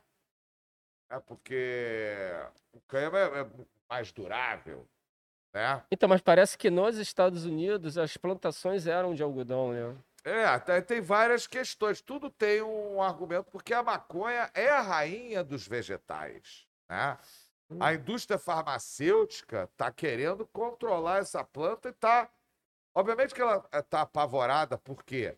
Porque você pode plantar ela dentro da sua casa. Essa é a, que- essa é a questão. Né? Você, só, aí no caso a maconha não é nem do Estado, nem do mercado. Você planta na sua casa, você colhe, seca, faz um óleo, faz um chá, Fuma. fuma. Né? A Carlota Joaquina que você amarrava num chazinho, não é isso? A, Mas tia- um a- a tiazinha, a tiazinha da cidade lá também. Um óleozinho, né? Um óleozinho também é bom, né? Pã, bota lá um óleozinho e tal, pra pô, botar numa, numa pizza, né? Total, total. Botar no brownie. No brownie, o brownie, eu já comi uns brownie que eu vou te falar, fui pra casa. O pessoal tem que botar pouco. André, É André, porque, é porque o brownie é, é fácil de você queimar a largada, né? Porque o negócio demora pra bater. André, aí tu fala que assim, pô, eu comi. Tu eu fala, comi "Hum, um brownie, mais um." irmão. Porra. eu, eu, eu, eu era um, eu era um jovem padawan. Vou no banheiro, vou no eu banheiro. era, André, só pra te falar, aqui é é o podcast que a gente pode ir no banheiro, tá? Pô, sensacional, sensacional. era- Se precisar ir no banheiro. eu era um padawan, assim, cara. Porra, faixa branca total. Fumava muito pouco tempo, muito pouco tempo. E aí, cara, sei te dizer que foi na, tava na casa de um amigo meu que foi o cara que eu comecei a fumar junto, porque eu morei junto com ele um mês e tal, e ele fumava bastante. E aí, tava eu e a, e a, e a minha atual namorada, que na época ainda não era minha namorada, mas a gente tava lá na, na, na casa dele. E ele virou e falou, pô, fiz um brownie pra gente. Tava eu, ela, ele e a namorada dele. Vem ele com a fornada de brownie. E aí, no caminho que ele tá vindo, ele fala, então, o normal é botar um grama na, na, na manteiga pra fazer uma fornada dessa. Eu botei 12. Ele botou 12 gramas de maconha. Ele fez a manteiga com 12 gramas de maconha. Eu falei, bom, sinal de que a gente vai ficar Ah! completamente louco, né? Só que, como eu disse, eu era um faixa branca e esse meu amigo é um pilha errada do caralho. Então cortamos o brownie, pá. Minha namorada comeu um, a namorada dele comeu um, eu comi um, ele comeu um. Tamo conversando, não sei o quê. Vale ressaltar também, eu sou gordo, ele é gordo, viramos, pô, outro pedaço, outro pedaço. Vapo, mandamos mais um pra dentro. Vapo, mandamos o terceiro pedaço pra dentro. André, a gente comeu quatro pedaços cada um. Quando eu cheguei em casa, eu parecia que eu tava o Leonardo DiCaprio no Lobo de Wall Street. As É. escadas ganharam degrau, eu falava em slow motion, tá ligado? Nada funcionava. Eu dormi, eu acordei e eu ainda estava chapado. Eu falei, cara, esse negócio não é de Deus, não. Eu não posso fazer isso de novo, não. E Não, aí, mas- e aí foi porque, porra, errou-se a mão de uma forma inacreditável. Qualquer coisa em excesso faz mal. É, eu acho assim, esse, esses torta, torta, tem que ter cuidado, porque a galera, eu já tive que sair de lugar, e eu que sou cascudo, né? Uhum. Eu já cheguei assim numa festa e tava acabando de, de- O cara tinha acabado de trazer o- a torta, era, não era brownie, era um bolo de chocolate quente ainda. Porra. Eu cheguei, o cara falou: esse pedaço é pra você. Quando eu comecei, aí eu comi o pedaço inteiro. Ele falou assim, mas tu comeu tudo. Eu falei, ué, mas é um era um bolo de chocolate pra mim, porra. Ele falou, não, mas era pra comer só a metade. Tu não avisou nada. Eu fiquei mal e saí da festa. Essas paradas tem que ter, Tem que tomar cuidado, tem cara. que tomar cuidado. Cara, deixa eu te perguntar uma parada agora, a vida pessoal, dando uma quebrada rápida no, no, no assunto aqui. No assunto não, né? Mas dando uma quebrada rápida no clima pesado. É Botafogo porque Botafogo? Por que, que você. Por que, que você é botafoguense, cara? Por que, que você fez isso com você? Não, o... não, eu sou de uma família de botafoguense. Pai, mãe, meu pai, minha mãe e meus avós, pai de pai, mãe, tudo botafoguense, né? Mas é, sobre isso, uma vez teve a Marcha da Maconha em São Paulo, né? E aí o pessoal pediu pra gente ir lá dar uma força. A Marcha da Maconha de 2011, que a porrada comeu geral no centro de São Paulo. Aí terminou é, na frente da delegacia, como sempre, né? E eu lá de advogado, e a mídia sempre quer saber quantos adolescentes ou crianças foram presos, né? Isso que eles querem saber sempre.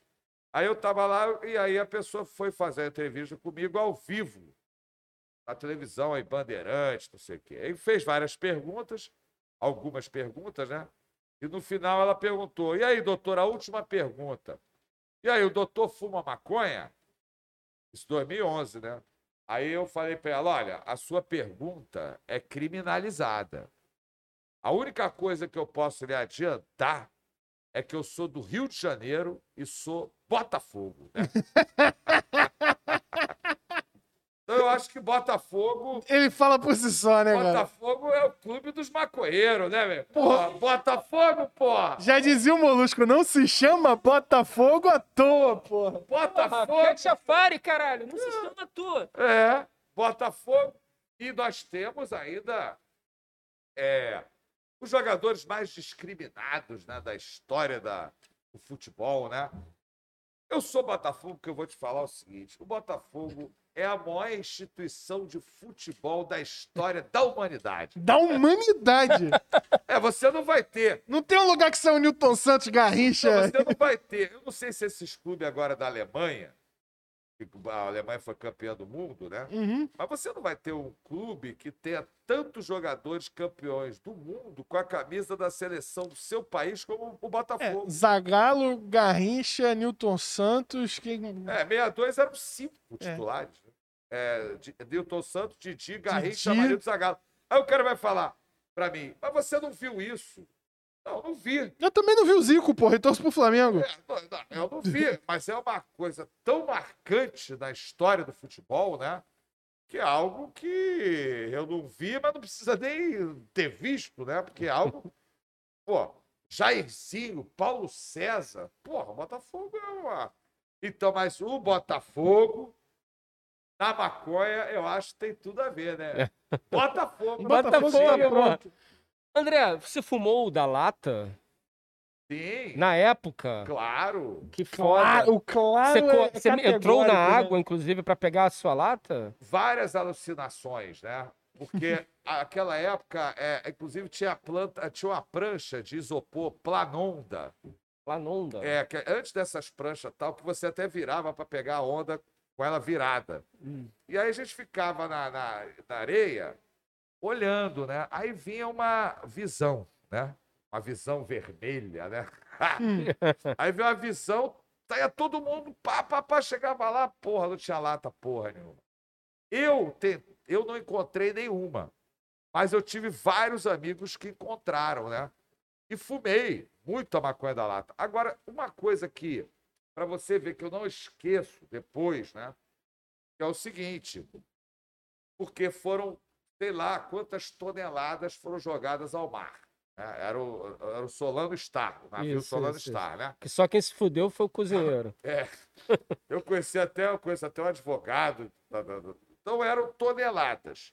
E muitas vieram, muitas. As latas eu vi. Eu, eu, vi a lata de Neston daquelas grandes, né, cara? Não, a Neston é pequena. É que é um quilo e, um quilo e duzentos, né? Era uma lata grande mesmo, entendeu? Maior que de Neston. Era uma lata. É, aquelas de, de, de leite de bebê, né? Aquelas de grandona. É. Fórmula, né? De Neslac, sei lá, aquelas porra. Não, era lata, porra, bonita mesmo. Mas tu vê o seguinte: eu não encontrei nenhuma lata. Foi no verão, né? Eu, mas- mas eu fumei de amigos e de vários. Mas você vê só como, tem, como rola muita maconha. Por quê? Porque rolava naquela época, não era só a lata, não. Maconha pra cacete, não só a da lata. E não, né? exi- e não existia o prensado, né? Era só, Não, só era só solto, soltão, né? solto. Então são toneladas que rola aqui. Eu tô falando isso por quê? Porque então tu vê o negócio do, do- do verão da lata, não, não tinha, não rolava naquela época só a maconha da lata. Porque só a maconha da lata não iria suprir. Sim, sim, sim. É que a maconha da lata foi uma novidade, né, Foi uma cara? novidade. E era muito boa. E era de grátis, porra! É, é, o pessoal pegou, não, os Não, amigos sim. davam pros amigos, mas rolou um comércio. Até quem não sabia nadar tava entrando naquela porra. É, não, tu, rolou um comércio. Até Sim. tu queria, às vezes era difícil encontrar, pô, vou comprar. Pô, tem a da lata aí? Tem. Então, beleza, me dá aqui.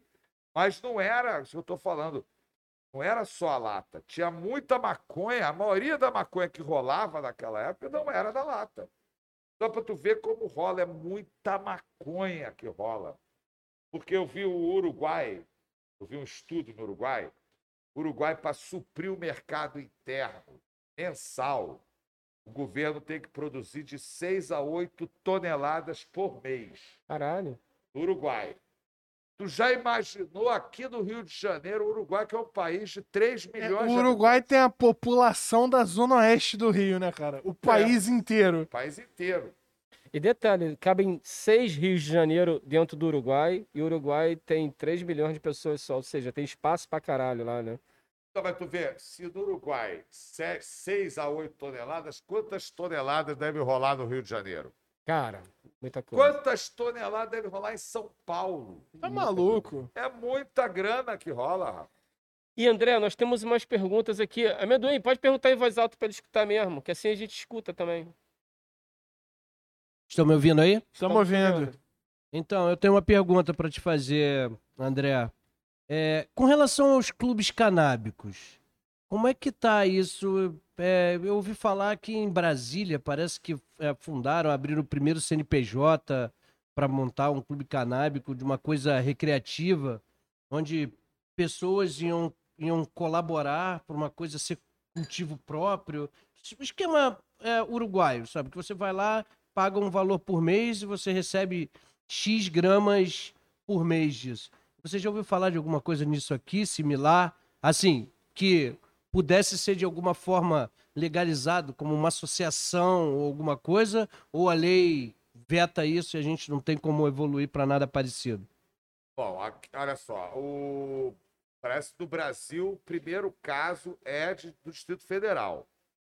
Mas quem está liderando isso é um grande advogado, um advogado de mão cheia mesmo, entendeu? Inclusive, é um advogado que fez a sustentação oral da Marcha da Maconha.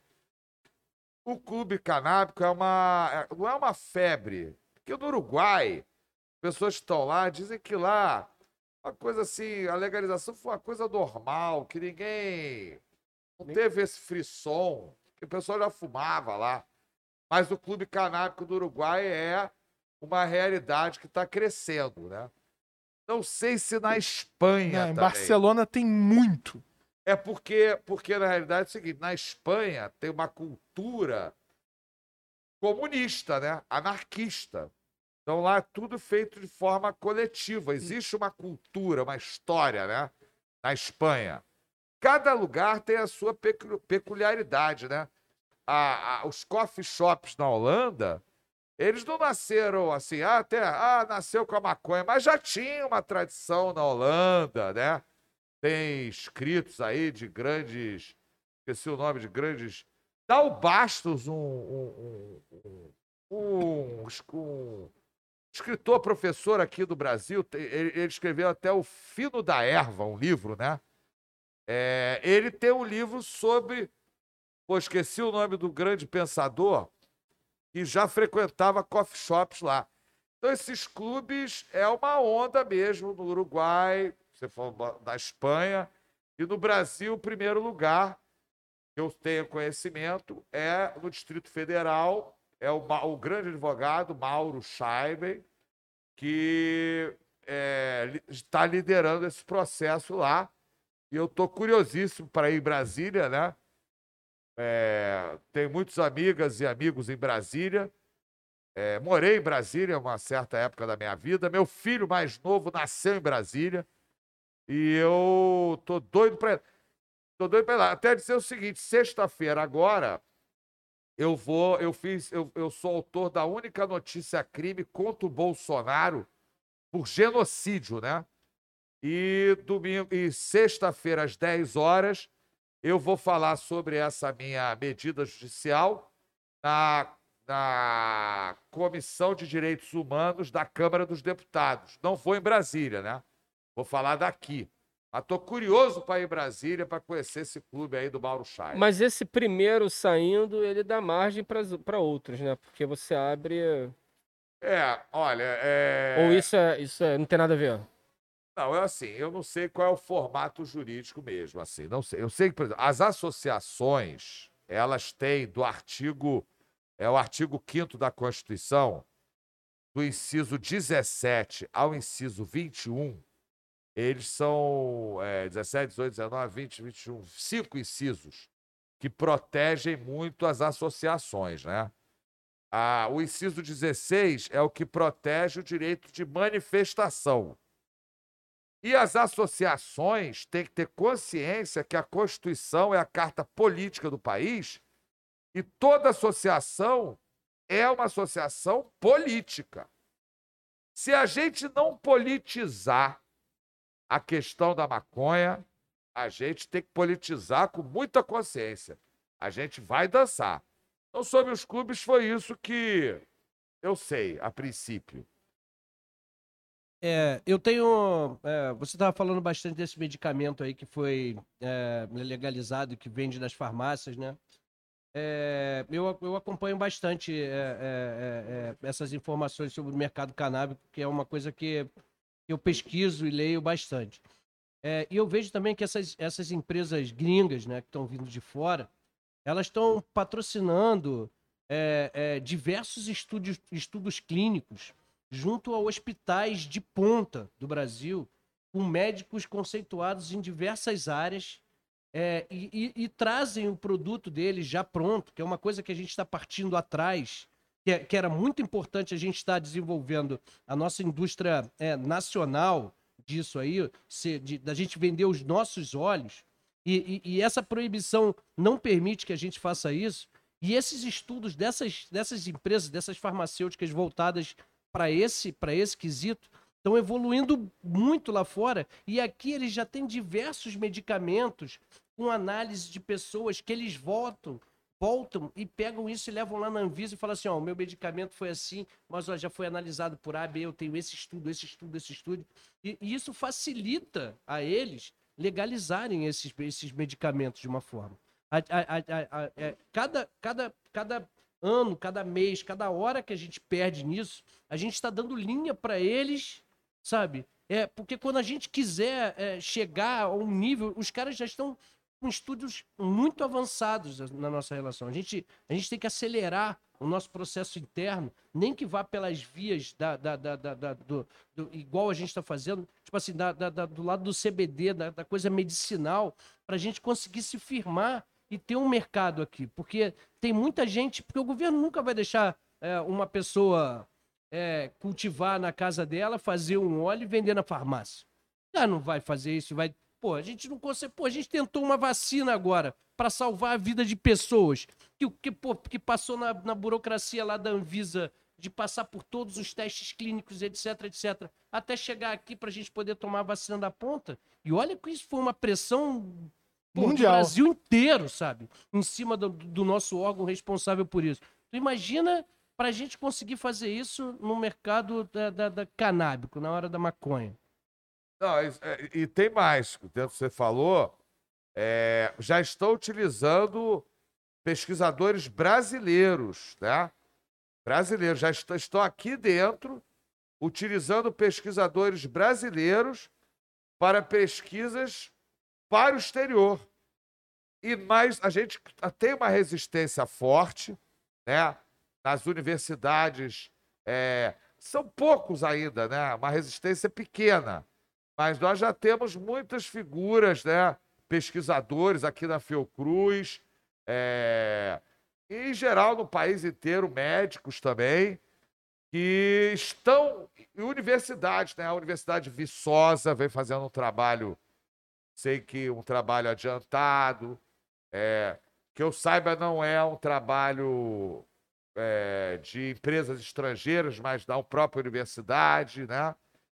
É, mas já vejo aqui na Fiocruz, é, há, já senti que há, que estão transnacionais já estão querendo tomar conta, né? Já estão interessados, mas aqui também a UFRJ, a Fiocruz. é, Então a gente no Brasil tem uma resistência. Só que se a gente não politizar, se a gente ficar achando assim, ah, esse processo é inevitável, uma hora vai legalizar. Vai legalizar, como você falou, vai legalizar para bater palma para os, para os estrangeiros faturarem, né? Vai, vai legalizar pra prostituir o nosso mercado pra outras pessoas, né? É, nós, vamos, nós vamos perder uma oportunidade de gerar riqueza para o país, né? Que, inclusive, isso está como objetivo da República, né? Previsto no artigo 3 da Constituição, né? Que fala que são objetivos da República Federativa do Brasil. Construir uma sociedade livre, justa e solidária, garantir o desenvolvimento nacional, erradicar, essa que é o inciso os mais importantes da Constituição inteira, erradicar a pobreza e a marginalização e reduzir as desigualdades sociais e regionais e promover o bem de todos, sem preconceito de origem, raça, sexo, cor, idade e quaisquer outras formas de discriminação. Mas a garantia do desenvolvimento nacional, né? Quer dizer, é isso que a gente tem que ter consciência no Brasil, porque a gente. Eles já estão aqui. Já estão aqui. A gente já está, como se fala no samba, né? Batendo palma para vagabundo sambar, né? E o interessante é que, mesmo sendo um mercado ainda proibido, a gente vê que movimenta uma economia bizarra de artigos relacionados à maconha. Né? Então, que é muito curioso isso. Né? Então, a gente, porra, tem marca, marcas nacionais fortes, faturando As bem. tabacarias hoje vivem mais pra Tabac- maconha do que pra, do que pra cigarro e charuto. né? Certamente. E você vê que existe também uma tentativa eh, de descaracterizar a maconha eh, como, ela é, como ela é percebida inicialmente, que é através do cigarro enrolado. Existe uma tentativa de descaracterizar e ela se tornar um, um, um, um produto, mudando até o nome dela, se for preciso, mas no fundo é sempre maconha. E aí você vê essas ações. Eu estava vendo uma, um, uma- um projeto de uma startup que era exatamente isso. Era fazer tipo um Nespresso de maconha, né, em que você imprimia numa impressorinha 3D, que vai imprimir um blisterzinho, imprimia a, a quantidade de CBD e THC de acordo com a tua necessidade. Então você tem lá um refil de CBD, um refil de THC, E aí você fala, quero focar nos estudos. É. E aí ele vai misturar exatamente a quantidade certa dos dois e vai ter um blisterzinho que tu vai botar num VAP e tu vai lá, pum, vapar o negócio. E, cara, e ela vai te dar aquele efeito, né? Você vê como é que o negócio evolui. Eu tava vendo outro dia um, um, diagrama em que ele te diz é, para que serve cada temperatura ao você vaporizar com determinadas strains. Então, por exemplo, se você pega uma planta que ela tem tanto de CBD quanto de THC, se você vaporizar ela a 200, é boa para enxaqueca. 230 já vai tratar dores musculares. 180 vai te dar vontade de dormir. Então, assim, os caras estão masterizando, estão tão macetando a maconha num nível tecnológico e de interpretação. E eles estão podendo testar isso no mercado, porque está legalizado. Então as coisas estão saindo muito rápido lá fora. Então eles estão glamorizando a, a, a maconha, né? É, é, que é isso. Para quando ela chegar aqui, ela chegar com uma pompa. E você não é simplesmente você comprar uma erva, é você comprar um negócio que já está vindo com uma tecnologia que no final das contas você está fumando maconha. É. Né? Mas ela está toda disfarçada para se tornar algo mais uh, com cara da Apple, com cara não sei do que, com cara. Entendeu? Então, assim, é, existe esse mercado que é um mercado que ele é muito sedutor. Né? Então você olha e fala, porra, é do caralho, você tem. Inclusive, eu acho que a, a, a, uma coisa que é uma maneira de legalizar e é também para poucos é você ter um vaporizador desses de bolso. Não vai ter problema.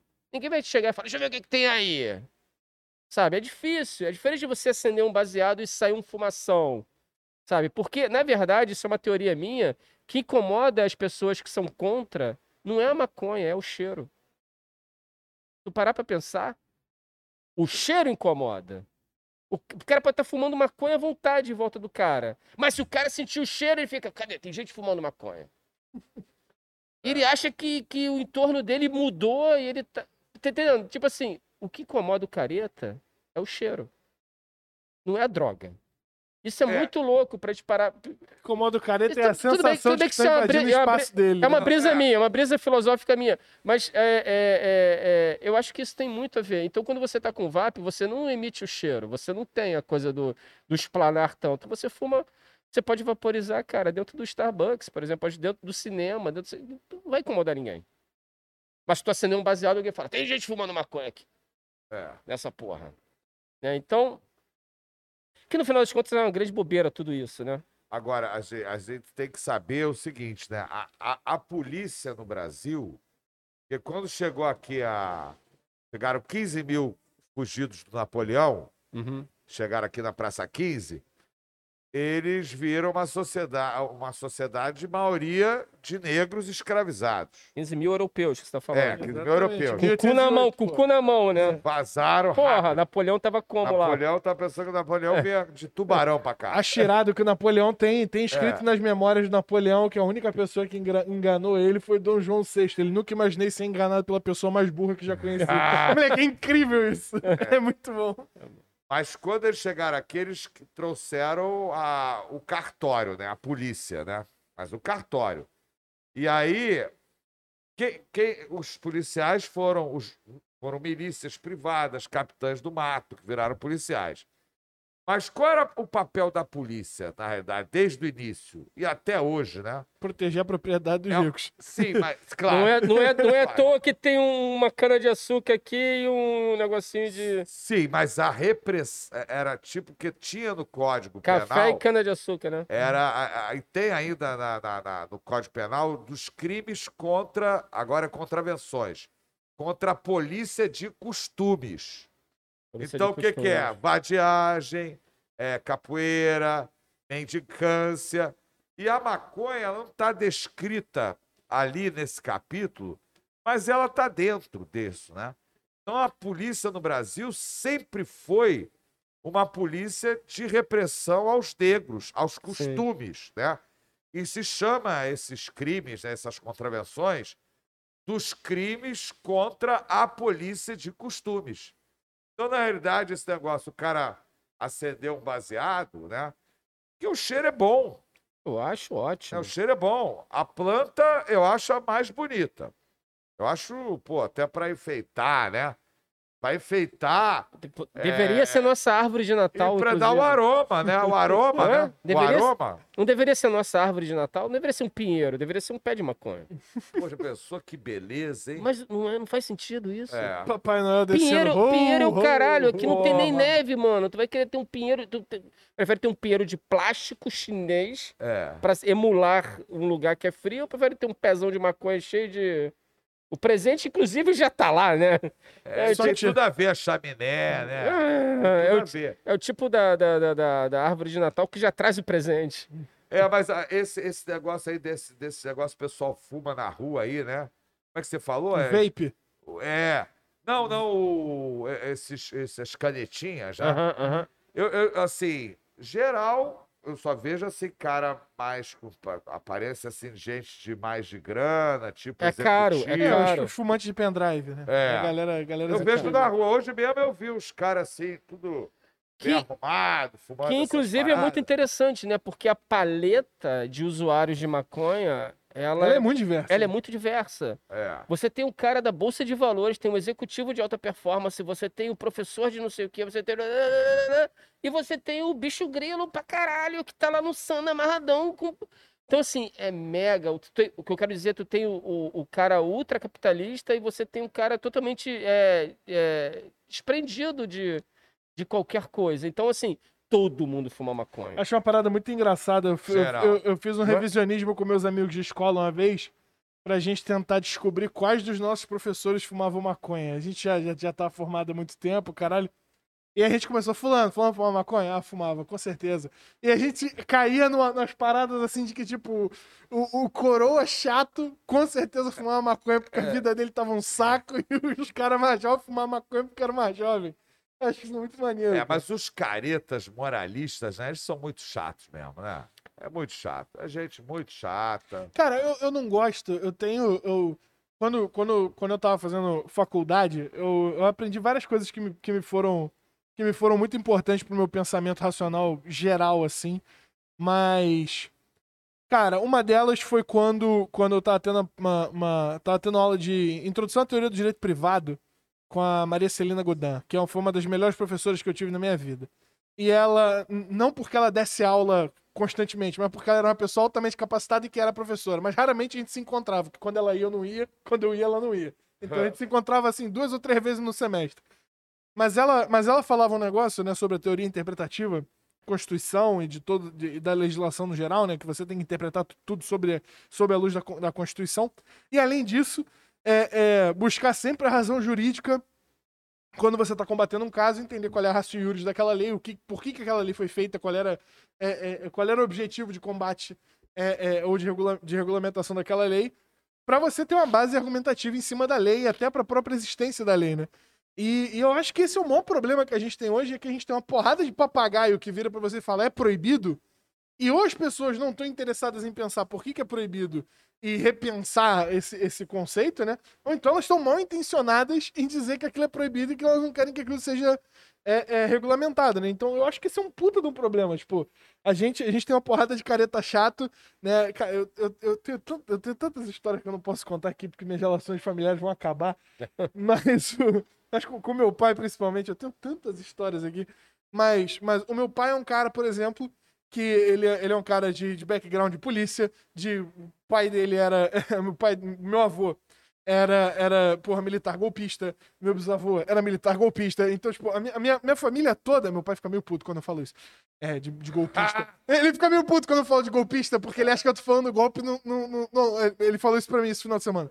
Eu não gosto quando você usa golpe num termo pejorativo. Ô, pai, só existe termo pejorativo pra golpe, cara. Se quiser que eu fale revolução, eu falo da francesa. Mas o.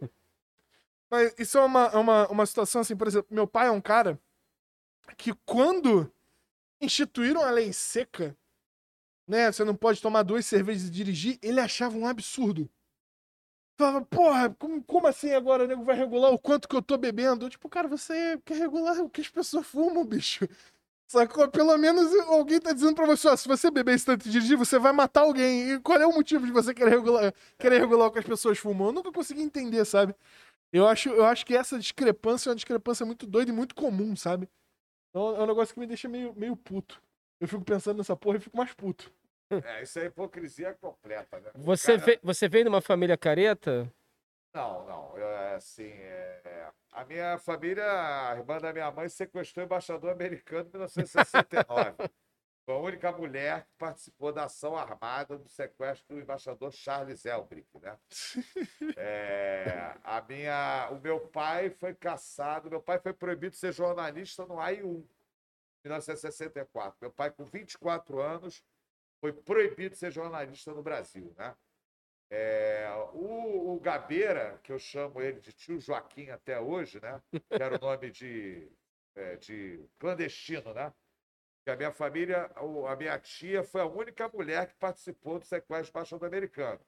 Ação armada. O Gabeira foi casado com a minha tia, mas ele não participou da ação armada, ele ficou na casa, né? Então, eu, eu fui também para fora do Brasil, né? Quando apertou aqui muito. Então, é, o, o- o Gabeira, quando lá, lá, o Gabeira na Alemanha não fumava maconha, não. Mas quando ele chegou no Brasil, é, ele foi, inclusive, morar na minha casa, né?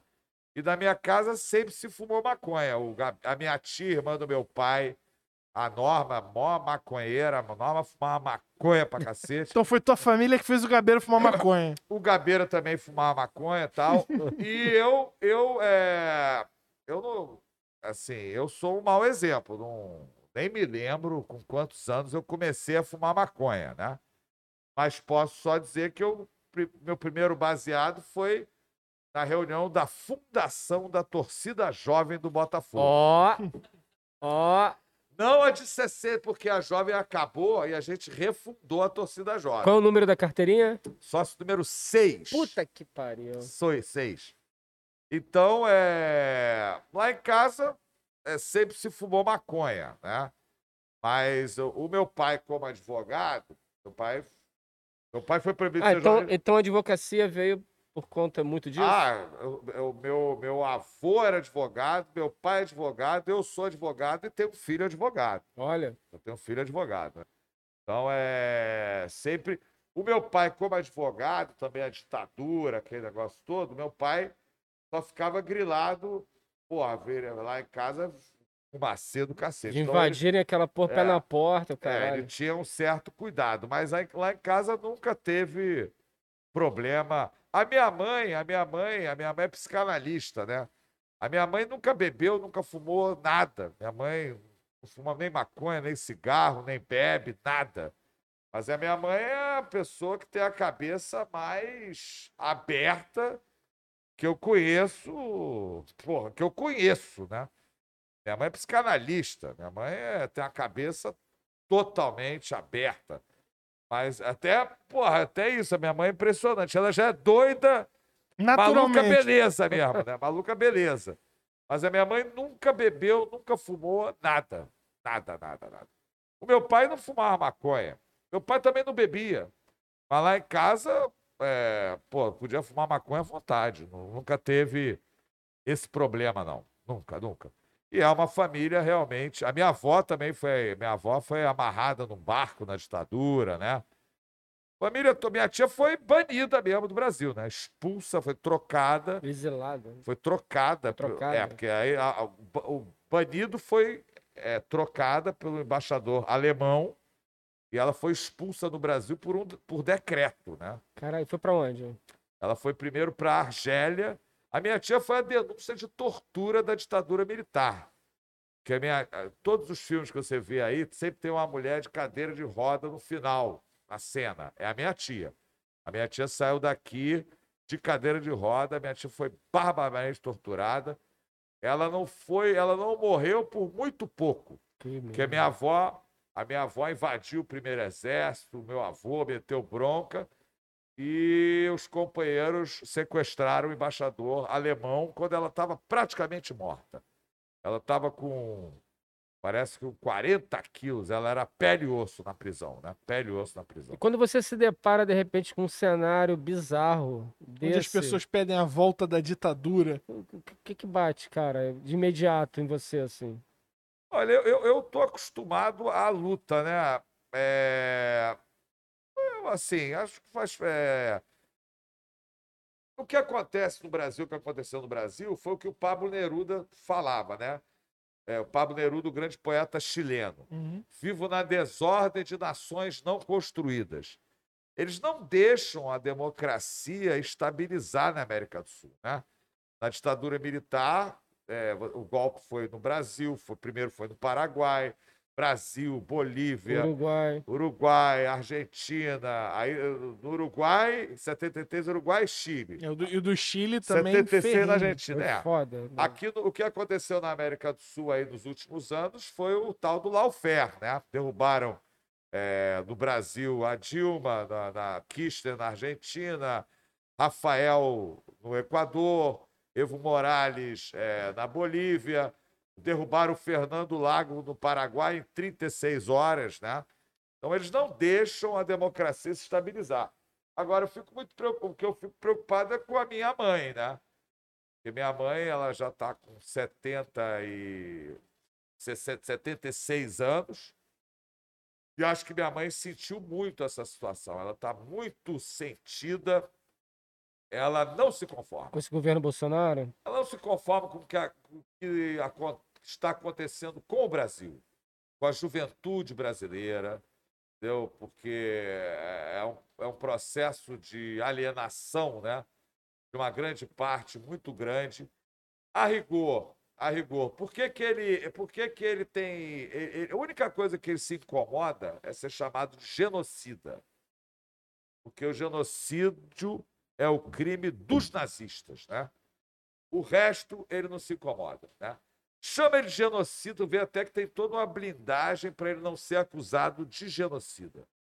Esse, essa criatura que está na presidência da República, né? Que montou uma equipe que cá entre nós é uma coisa muito Não, ele, ele, ele, Ele é muito bizarro, é aquela coisa que o Tabet colocou. Ele escolheu um racista para tratar dos Não, pretos. ele, ele- Eles- não, ele, não, ele, é, ele, ele, ele representa, ele só está lá à presidência da República, porque, obviamente, ele não seria nenhum banqueiro, nenhum empresário, nenhum dono de jornal colocaria um cara desse nem para síndico do prédio deles, né?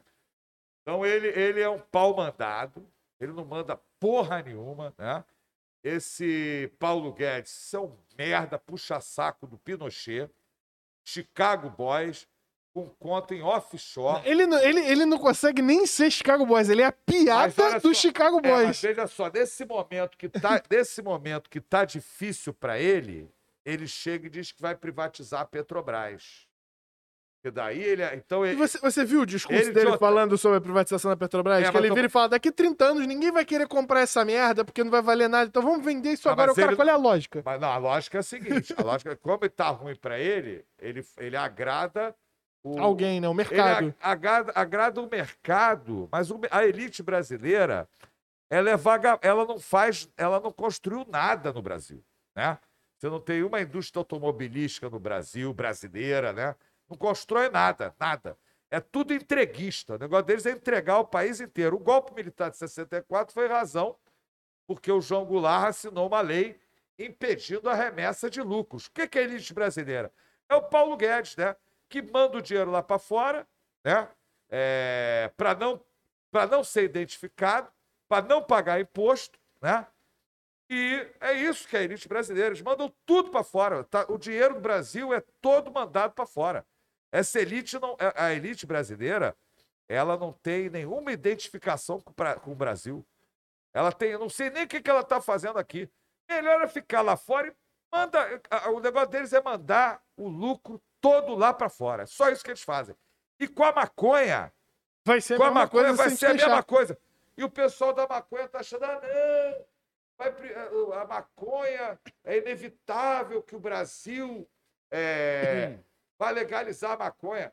Vai fumar maconha aqui no Brasil, se ficar alienado o movimento da maconha, vai fumar é óleo de maconha. E vai, vai para cadeia. Vai para cadeia. Eles vão prender os brasileiros que plantam duas, duas plantinhas de maconha em casa e vão meter aqui indústria para mandar maconha lá para fora. Então a gente, a gente tem que. Nós, porque eu não estou na marcha da maconha há 500 anos para vender Mevatil na farmácia 2.700 reais. Eu estou na marcha da maconha para vender maconha na favela. Para a maconha, para ser a maconha para reduzir a desigualdade social no Brasil. Porque é possível. Para também vender maconha nas lojas, assim, nas lojas da cidade, né? Na, na, na, na Cucaracha, né? Em todas as lojas, né? Mas que seja vendido na favela. Cara, eu falava um negócio que, que a galera me leva muito Pô, torto. Não tô aqui pra, pô, encher bucho de De- muquirana. De, da elite brasileira. Ah, de- eu, Eu- eu, é uma elite, é uma elite que não produz, uma elite, a elite brasileira. que vive de ganho de capital. Que vive de. Ela de- não, ela- ela não é nada. Ela está acabando com a indústria do Brasil. O negócio dela é agronegócio para mandar tudo lá para fora. E agora já privatizou, como eu falei, a água, a luz. Água e luz. ó. E agora o, agora o petróleo. E a, maconha, e a maconha, o Bolsonaro tentou privatizar a maconha. O que, que é patentear? Patentear é tornar propriedade privada. Então, a Prate Dona Duzi, obviamente, teve influência do governo Bolsonaro. A Prate Dona Duzi conseguiu uma patente a jato no Instituto Nacional de Propriedade Industrial. Um, é, um negócio que é feito é um óleo já concentrado que vem de fora mistura com óleo de milho aqui. E eles patentearam isso. O que que é patentear? Tornaram proprietário privado da- do óleo de maconha para epilepsia refratária infantil. E aí, obviamente, é uma patente é, trivial, qualquer um sabe fazer isso em casa, numa panela de arroz, né? E essa patente caiu. É, porque pra, pra você ter uma patente, tem que provar a é, invenção do o método. Bolsonaro, tu vê só, o Bolsonaro, ah, o Bolsonaro é contra a maconha. Não, o Bolsonaro quis ser o dono da maconha. Ele e o governo dele. Através dessa empresa do Paraná Prate Dona Dulce, que o garoto propaganda é esse Osmar Terra aí, Os terra que plana. a gente chama ele de Osmar Trevas, da Marcha da Maconha. Há 500 anos que a gente conhece ele, ele é o maior inimigo da maconha, né? Esse Osmar Trevas. E foi ele que disse, ano passado, que a epidemia era uma. não ia passar de mil mortos. Esse que é o cara que tentou ser dono da maconha na Prate Dona Duzi, lá no Paraná. Osmar Trevas, né? Esse muquirana aí, né? Que disse que no Brasil ia ser mil mortos, né? Que, eh, ele disse que ano, ano 2020, ele disse no final do ano já acabou a pandemia. Filho da puta. Ah, é, tudo bem. Esse é o inimigo da maconha. Osmar Trevas. né?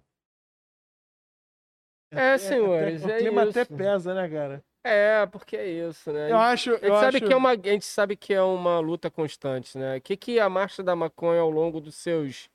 Quantos anos? Ah, a marcha, no, a marcha no, no Brasil começou em 2002, né, no Rio de Janeiro. Né? A gente tá falando de 20 anos, praticamente, de Marcha da Maconha. Parou, voltou tal. Conta um pouquinho da história da marcha pra gente aí. É exatamente Como é que ia foi? Como é que ela surgiu? Como é que foi? Quem foram os primeiros? Quem foram os precursores? Quem foi a galera que fez ela navegar pelo Brasil inteiro aí, ser esse sucesso que é aí no Brasil? A marcha da maconha, ela, ela propriamente começou, isso aí eu sei de história, eu não estava, né? Foi uma portuguesa, porque é um movimento mundial, né?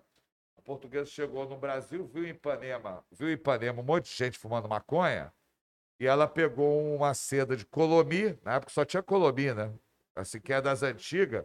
Colomi era luxo, né? Porque a galera pegava no maço de cigarro. É, né? no, no- no o Hollywood fazia a seda, né? O Isso. Hollywood não tinha prata para apertar, né? É, a gente até era, era muito grosso, então a gente até apertava bem fininho, né? Para não gastar muito. E as sedas de guardanapo.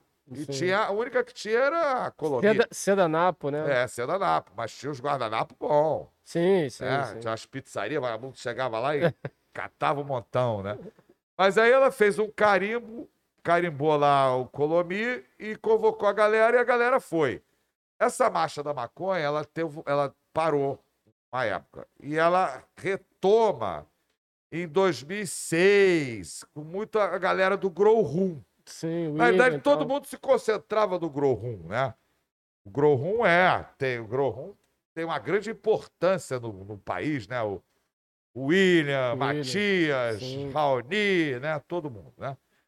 Aí, a questão é o seguinte: eles fizeram várias marchas da maconha no dia da final Botafogo e Flamengo. Não teve André Barros. Porra, eu falei, você, Ah, não há como ir, né? Porque eu não, fal, eu não falto um jogo do Maracanã e numa final, nem que a vaca, nem que a vaca tussa, né? Saiu de casa pra ver o Obina fazer dois gols. Não, é, foi exatamente aqueles três campeonatos que o Flamengo roubou do Botafogo. Foi um assalto, né?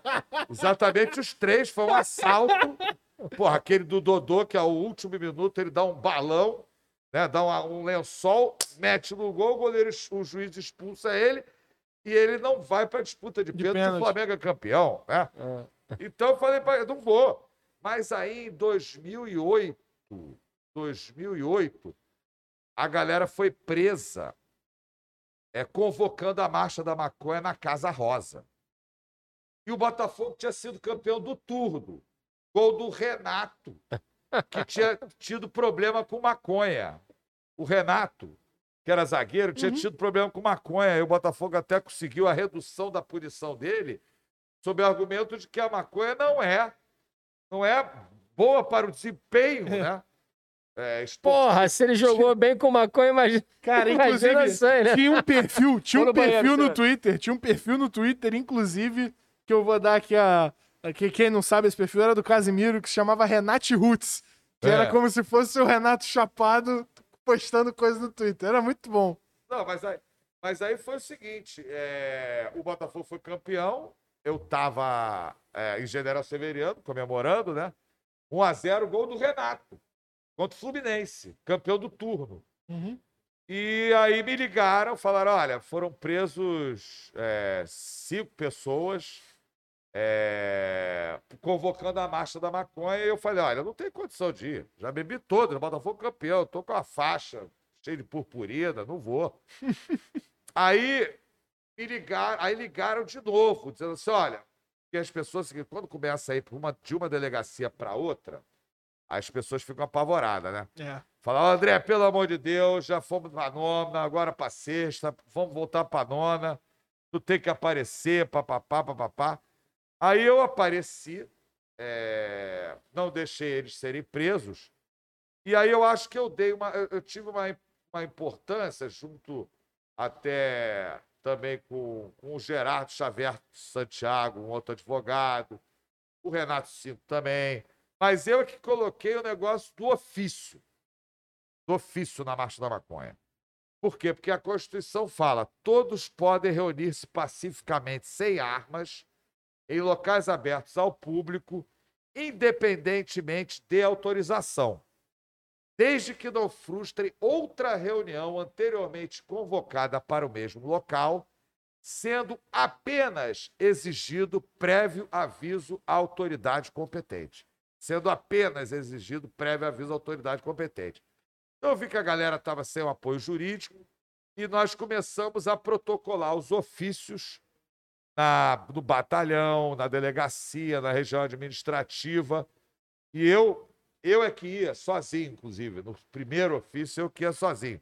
E era muito engraçado, né? Chegar no batalhão da Polícia Militar no Leblon. Aí eu chega lá, o cara falou assim: quem é o senhor? Eu sou advogado e vim protocolar o ofício da Marcha, da, maconha parava o batalhão, parava a delegacia, né? então, é, a gente começou a colocar isso. Em 2009, 2009, essa parte mais importante, 2009, 10 marchas da maconha foram proibidas. 2008, 10 marchas da maconha foram proibidas no Brasil. Aí a gente pegou as 10 decisões judiciais, as 10, todas em plantões, tudo orquestrado, e encaminhamos uma representação contra esses, esses juízes, contra esses promotores, é, baseado na lei, nesse artigo, né? Ao, Uhum. À Procuradoria-Geral da República. A gente sabia que tinha uma procuradora que ia ficar interina e que ela tinha uma posição é, Progressista. progressista, que era Ou seja, vocês jogaram, vocês jogaram um- A a carta reversa do Uno, né? A gente Vocês sabia. orquestraram dali, orquestraram Era, daqui. é- era a procuradora Débora Duprá. Aí, então, em 2009, nós encaminhamos essa representação. A procuradora realmente só ficou em um mês E naquele mês ela moveu duas ações. Arguição de descumprimento de preceito fundamental, número 187, e ação direta de inconstitucionalidade, número 4274. Essas ações ficaram paradas. O ministro, o ministro relator era o Celso de Mello, 2009, ficaram paradas. Em 2011 teve a marcha da maconha de São Paulo, que a porrada comeu no centro de São Paulo. Eu, lembro. eu, eu, eu conheci o centro de São Paulo numa tarde, como nunca. Eu não sabia que a Augusta cruzava a Paulista, que emendava com a República, que a Constituição. Descobriu correndo, né? Eu agora. foi- era sensacional que a polícia baixava a porrada, a galera dispersava e se organizava em outro lugar. Aham. Em razão dessas, dessas imagens né, que foram para o país inteiro, 15 dias depois, o ministro Celso de Mello levou a, a DPF 187 para a pauta e nós ganhamos de 9 a 0. Ó, E, e depois, no mesmo ano, a DIC 4274, nós ganhamos de 8 a 0. Então, a Marcha da Maconha é o único movimento social no Brasil garantido por duas decisões do Supremo Tribunal Federal. E as decisões são no seguinte sentido: nenhuma autoridade no Brasil pode interpretar que a luta pela legalização da maconha está praticando crime de apologia. Então, a gente hoje pode falar sobre a legalização da maconha para todos os fins, para vender aqui na esquina, para vender em todas as favelas, para o agronegócio, tudo que for maconha, a gente pode falar, graças a essas decisões e a marcha da maconha. Porque antes, você falasse a palavra maconha, Era apologia. Preso, a gente foi, foi em manifestação que a polícia chegava e disse assim, ó, não pode ter a palavra maconha, nem a flor. Aí Não, a é, a, aí a gente a folha já dava merda, né? Tipo, é, aí a gente saía cantando um, dois, três, quatro, cinco mil, vamos legalizar a pamonha no Brasil. A gente passa aí. olha aqui que bacana. Lucas Barbosa. Grande André, estou me informando em Relações Públicas na UERJ. Estou citando seu artigo de 2006 sobre as origens escravocratas da proibição no meu TCC. Gratidão, Que mestre. legal. Proibição da maconha no Brasil e suas raízes históricas escravocratas. É, André Barros e Marta Pérez. Marta, minha, minha, minha parceira, minha companheira, Que legal, muitos cara. anos. Ela sabe, olha, sei lá, eu e a Marta, 25 anos juntos, é muito tempo. Ela vai ficar braba, que eu não sei a data. É. É porque é muito, são muitos É, maco... anos. é, maconheiro, né, André? São tu tá liberado, anos, pô. São muitos anos, é. Ah, Mas esse texto é muito legal mesmo. Ah, ah, porque, na verdade, assim, eu é que sou, eu que estou na luta, né, desses textos todos, mas a, a Marta, ela, a, minha, a Marta, minha companheira, ela tem pós-doutorado em, em- em antropologia, ela que é a intelectual, né? aham. Eu sou advogado ali da luta, eu tenho mestrado, né? Mas a Marta. Então a Marta, eh, esse texto é muito bom porque a Marta conseguiu dar uma organizada, né? É, como texto científico, e ele é, ele é citado, ele, é, ele tem muitas citações. Ele é- foi publicado pela Faculdade eh, de Educação da UERJ. Uhum. É, Da UERJ. é onde o, o, o nosso querido Lucas Barbosa, É. Relações Públicas na UERJ. É o Mauro, o Mauro, professor lá, publicou, nosso chapa. Pô, que lindeza. André, incrível esse bate-papo. Incrível. Eu Muito queria, bom, eu- cara. olha, eu queria, eu queria que fosse assim, mais divertido. Mas é porque é porque é o seguinte, o papo é muito sério, rapaz. É, A gente, o pessoal tá de bobeira. O pessoal no Brasil, a gente tem que dar, nós da maconha, a gente tem que mostrar para esse país como se defende a riqueza nacional. A maconha é o ouro verde. A gente aqui tem terra, água, semente, sol. Ensinar a esse país como se defende uma riqueza nacional, né? A maconha tem que servir para reduzir a desigualdade social no Brasil. Isso que tem que, essa que tem que ser a finalidade. Não, e ela tem chance de se tornar protagonista nisso, né? Não, É. não só a Se redução da. se a gente da lutar desigual- por isso. Sim, não só a, a, a luta pela desigualdade, mas também de tirar o país de uma crise, né, cara? Gerar emprego, gerar. É. Enfim. É porque a gente, a gente, a gente, é porque, assim, pô, vocês são meus chapas aí. É... Pô, a gente já se viu várias vezes, assim, pô, todas as obras, né? Com o Karate, a nossa sede, né? Aham. Então a gente está sempre brincando, zoando, né? A gente, a gente, tem, a gente é um movimento é, também alegre, né? Um movimento importante. Tem que ter, a maconha tem que ter isso. O pessoal confunde porque as pessoas acham que a gente, o fato da gente brincar, a gente gargalhar, a gente fazer uma música, que a gente não é sério. Por exemplo, Santa Teresa. Eu, eu, eu sou, eu sou de vários bairros, eu amo Santa Teresa. Santa Teresa é o bairro dos artistas, é o bairro da música, é o bairro da criatividade, né? Por isso chegou lá um panaca, lá um deputado do Bolsonaro, dizendo que, mas de maneira agressiva, dizendo que Santa Teresa só tem maconheiro e vaca, rapaz. As mulheres foram para a rua de Santa Teresa, todos nós fomos, né? Chamou, disse que Santa Teresa só tem maconheiro, esquerdista e vaca. O desgraçado falou isso. E aí fizemos uma manifestação no último sábado.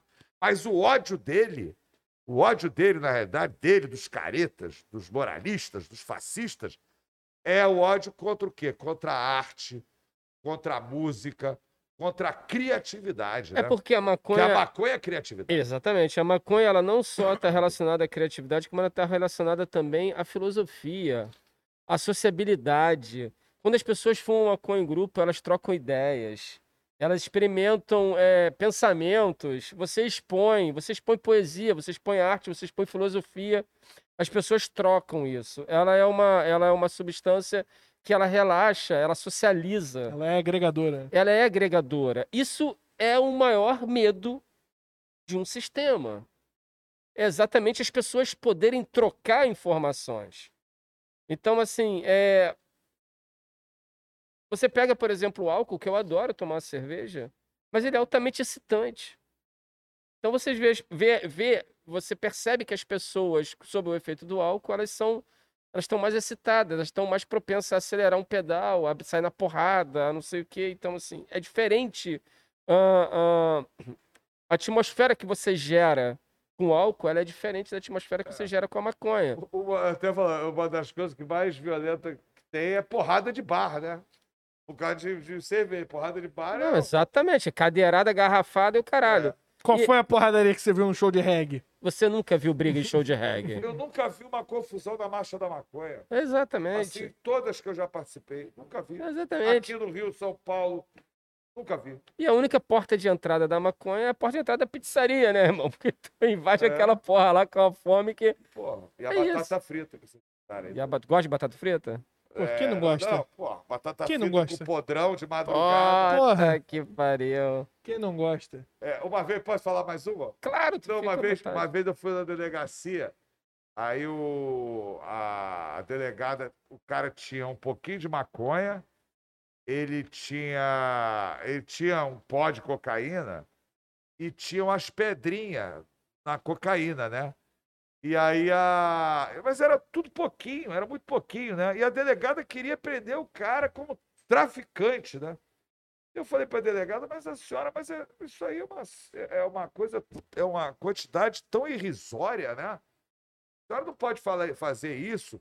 Ela falou assim, não, mas é, eu vou prendê-lo porque ele vai. Ele, é, são muitas drogas diferentes.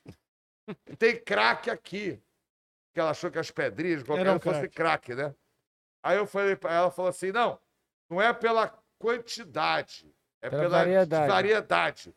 Aí eu falei para ela, pô, mas a senhora, vou dizer para a senhora, ele, hoje à noite, ele só vai consumir droga. Essas, cerveja, e vai terminar às 5 da manhã numa Kombi aí, comendo um podrão, Que é a maior, pior com droga de frita e cheio de Coca-Cola, né? Pô, demorou, mas eu, eu bati um papo com a delegada, demorou umas duas horas, no final das contas ela não prendeu o cara. Ó, Mas foi uma batalha, hein? Foi uma batalha. tu, tu, tu sai madrugada pra resolver esses pepinos direto, cara? Eu já tô, já tô. Ultimamente eu só tô ajudando pelo telefone, mas já ajudei muita gente, principalmente quem é militante da causa, sem cobrar absolutamente nada. Ajudei muita gente. Tirei muito plantador de maconha da cadeia sem cobrar uns tostão. Hoje em dia, é, eu tô cansado realmente, tô com 55, não tô mais com essa disposição. Mas as pessoas me ligam, eu sempre oriento é, no que eu posso, né? No que eu Maneiro. posso, né? E, obviamente, se a pessoa não for um militante da causa, né? E tiver como pagar, obviamente, eu, eu, eu cobro Claro. também meus honorários, né? Claro, claro. Mas se for um militante da causa, já tirei muita, muito plantador de maconha da cadeia. Muita gente da cadeia. Já tirei mesmo. Mas, Pô. ó, muita gente mesmo. Um salve pros plantadores de maconha. É.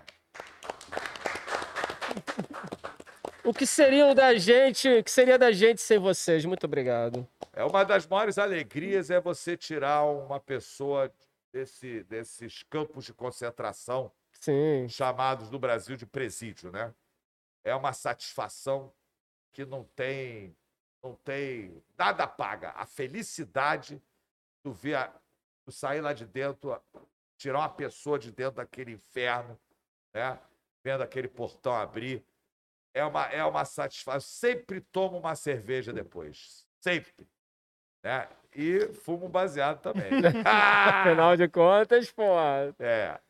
André, sensacional, cara. Cara, foi um, foi um prazer inacreditável, cara. Muito obrigado, muito, Muito obrigado. elucidativo. E agora nós temos aqui, cara, uma banda incrível. Iremos agora, iremos agora apreciar a arte musical do Ave Ave Máquina, Máquina. Que inclusive, por favor, senhor Mamute. É, eu preciso, preciso deixar um recadinho final aqui também. ah, né? sim, sim. É um, é um recadinho final. É um recadinho final final, mesmo. final. Final, literalmente. É, não, não falei isso sobre durante o programa, é, mas hoje é a minha última participação no Barca Furada. É, foi um prazer inenarrável estar aqui, mas no presente momento eu preciso dar atenção a outros projetos da minha vida que infelizmente tiveram que tomar prioridade. Então eu vou, vou estar deixando aqui o Molusco para tocar essa traineira sozinho por enquanto. Vai me fuder, porque na hora de ir no banheiro eu tô. É, tu nunca mais vai mijar, o PC É. vai ter que chamar ali no, back, no, no background pra tu poder mijar. Puta que Mas em breve eu tenho certeza que eles vão encontrar um copiloto tão capacitado quanto eu. Talvez não seja tão maluco e não fale tanta merda, né? E nem tanta curiosidade aleatória. Mas eventualmente vocês vão achar um, um copiloto tão capacitado quanto pra chegar aqui. E cara, PC, a gente já tem som aqui na banda? Quero, quero falar com o pessoal aqui da Ave Máquina. Quero saber, cara. Preciso que vocês se apresentem, falem quem são vocês, há quanto tempo vocês fazem música, por quê e tudo isso. Bom, primeiro eu queria agradecer o convite. Muito obrigada, PC. Valeu demais. A gente está super feliz de estar aqui. É, nós somos uma banda é, jovem. Começou em 2018 é, comigo e com o Yuri, que não está aqui, que é o guitarrista da banda. Hoje eu estou Beijo, Yuri.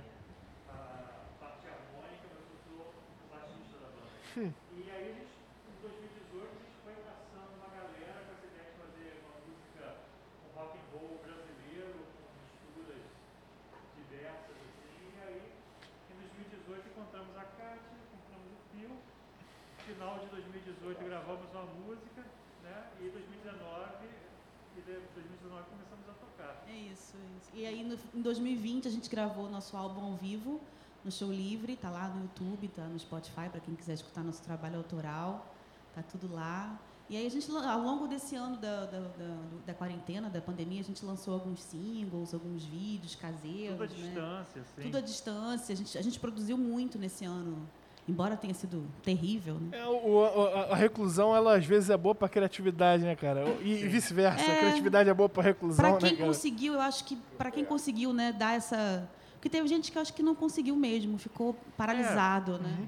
a cabeça da pessoa, É. né? Acho que cada pessoa vai absorver isso de uma forma. É. Mas o que uma, uma coisa que eu achei muito legal nesse período, né, que foi um te- período terrível, e está sendo ainda, né? Claro.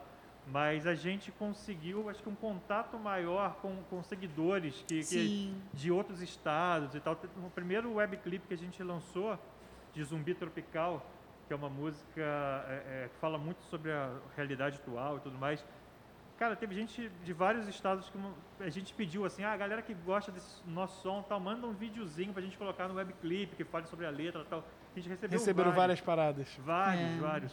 Não, e, aí- e aí, com isso, a gente se animou de fazer uma rifa para fazer um clipe. E aí, agora a gente está lançando, quer dizer, lançamos uma campanha de crowdfunding, conseguimos atingir a meta, ultrapassamos a meta, estamos super felizes. A gente vai lançar um EP agora com a produção do Tolstói. Então, a gente está felizaço. Cara, muito foda. Ele, ah, é, ele sabe quem Da é. onde, da onde que vem esse nome, cara? Ave Ih, Máquina. isso aí é- isso é o Porque toda, toda vez que eu ouço ave, eu imagino Eu o Cavaleiro achei- Zodíaco. Por algum E eu achei, eu achei a estética muito maneira.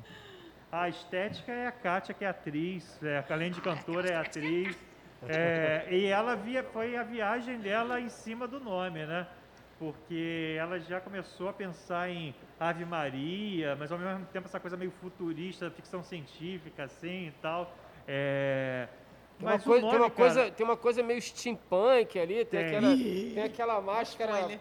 né, que É. usada na, na- na época da peste e tudo mais. Isso aí já é a estética do novo trabalho. É, a gente Isso tá aí, indo você por já- aí. Você tá, tá- tá dando spoiler, mas tá Ah, legal. é? Tá legal, tá legal. Não, é, mas é, Valeu. é isso aí. Mas é isso aí.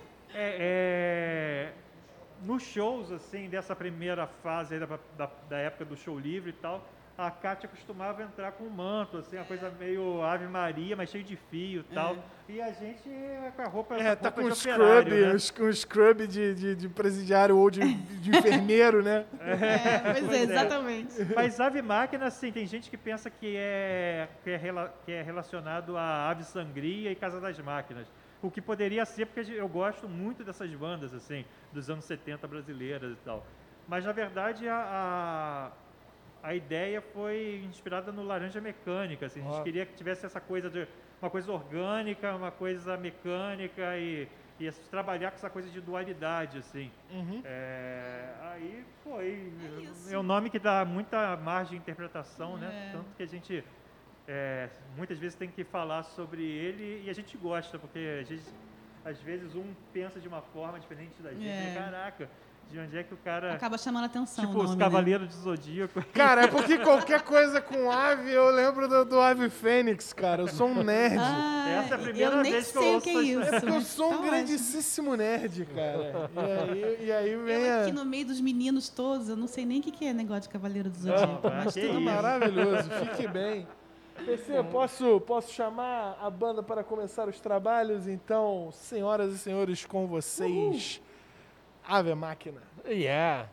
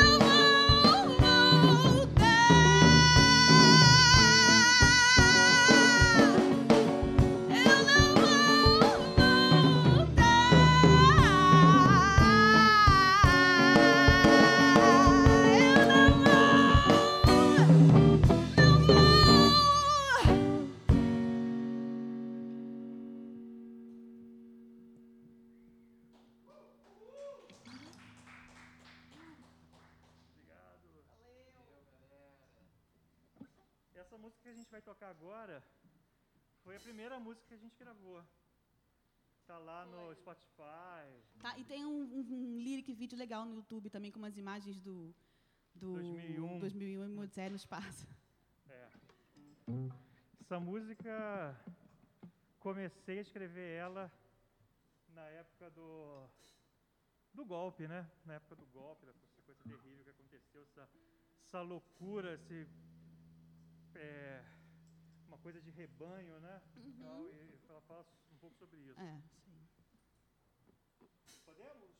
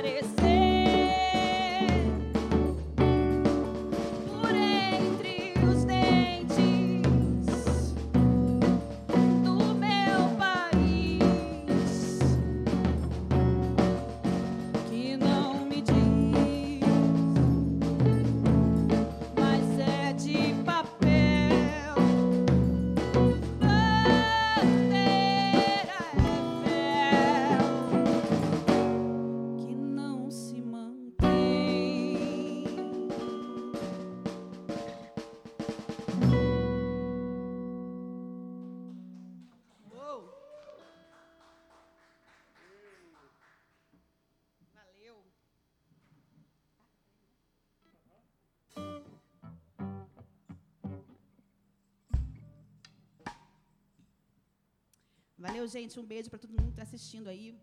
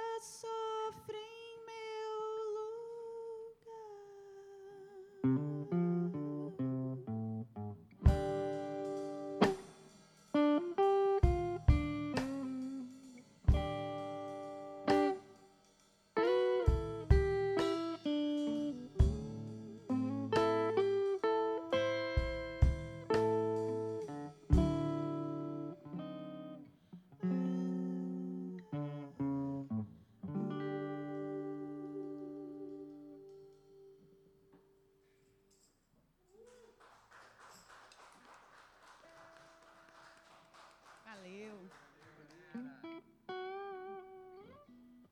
Bom, agora a gente vai dar um spoilerzinho, que a gente nunca mostrou essa música, então a gente vai mostrar aqui, de primeira mão, quem estiver assistindo aí vai poder ouvir. Essa música está no nosso EP que a gente está preparando. Chama-se Avenidas.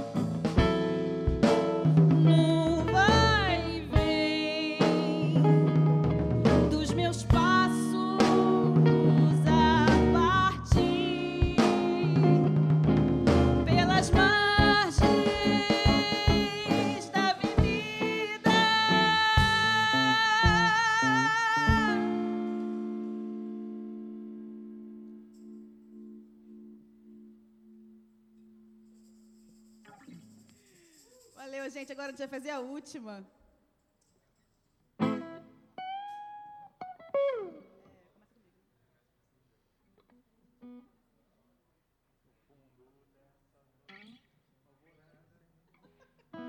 Sei, Tem muito tempo que a gente não toca, então a gente está aqui. Valeu, vamos lá. Essa música também tá no show livre, então quem quiser depois, só procurar lá no YouTube, no show Ave Máquina tal, tem lá o show completo, tem as músicas separadas. Ah, e quem quiser seguir a gente no Instagram, Ave Máquina Banda.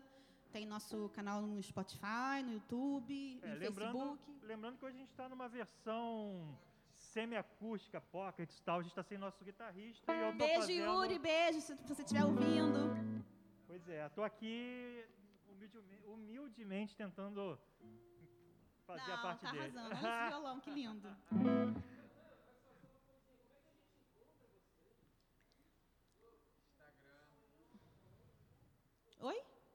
Não foi mal que eu tô falando no microfone que não tem som. Desculpa, direção! Desculpa, direção. A gente tá no Instagram, Ave Aham. Máquina Banda, é, Facebook, Ave Máquina, tem o Spotify também, com todas as nossas músicas, e tem o nosso canal no YouTube também, Ave Máquina. Só catar a gente lá. Maneiro. Então, galera, já sabe, né? Sigam. Isso aí. Sigam. Final, início do ano que vem sai EP novo, produzido pelo Dostoy, e a gente pretende, com segurança, na medida do possível, começar a aparecer por aí. Fazer bastante show ano que vem. Ih!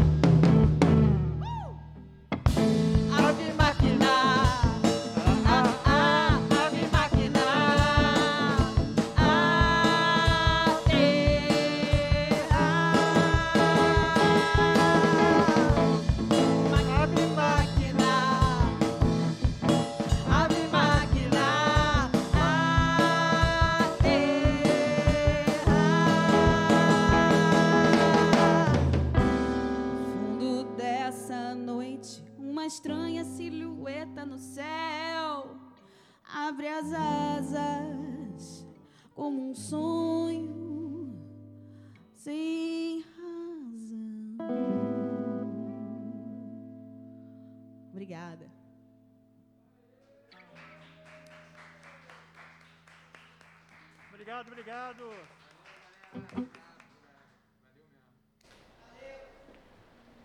Muito obrigado, galera do Ave Máquina. Que lindeza, parabéns. Som incrível, som lindo. Por favor, vocês todos que estão aqui ouvindo essa maravilha, sigam os caras, sigam a banda, é inacreditável. Muito obrigado. Muito obrigado.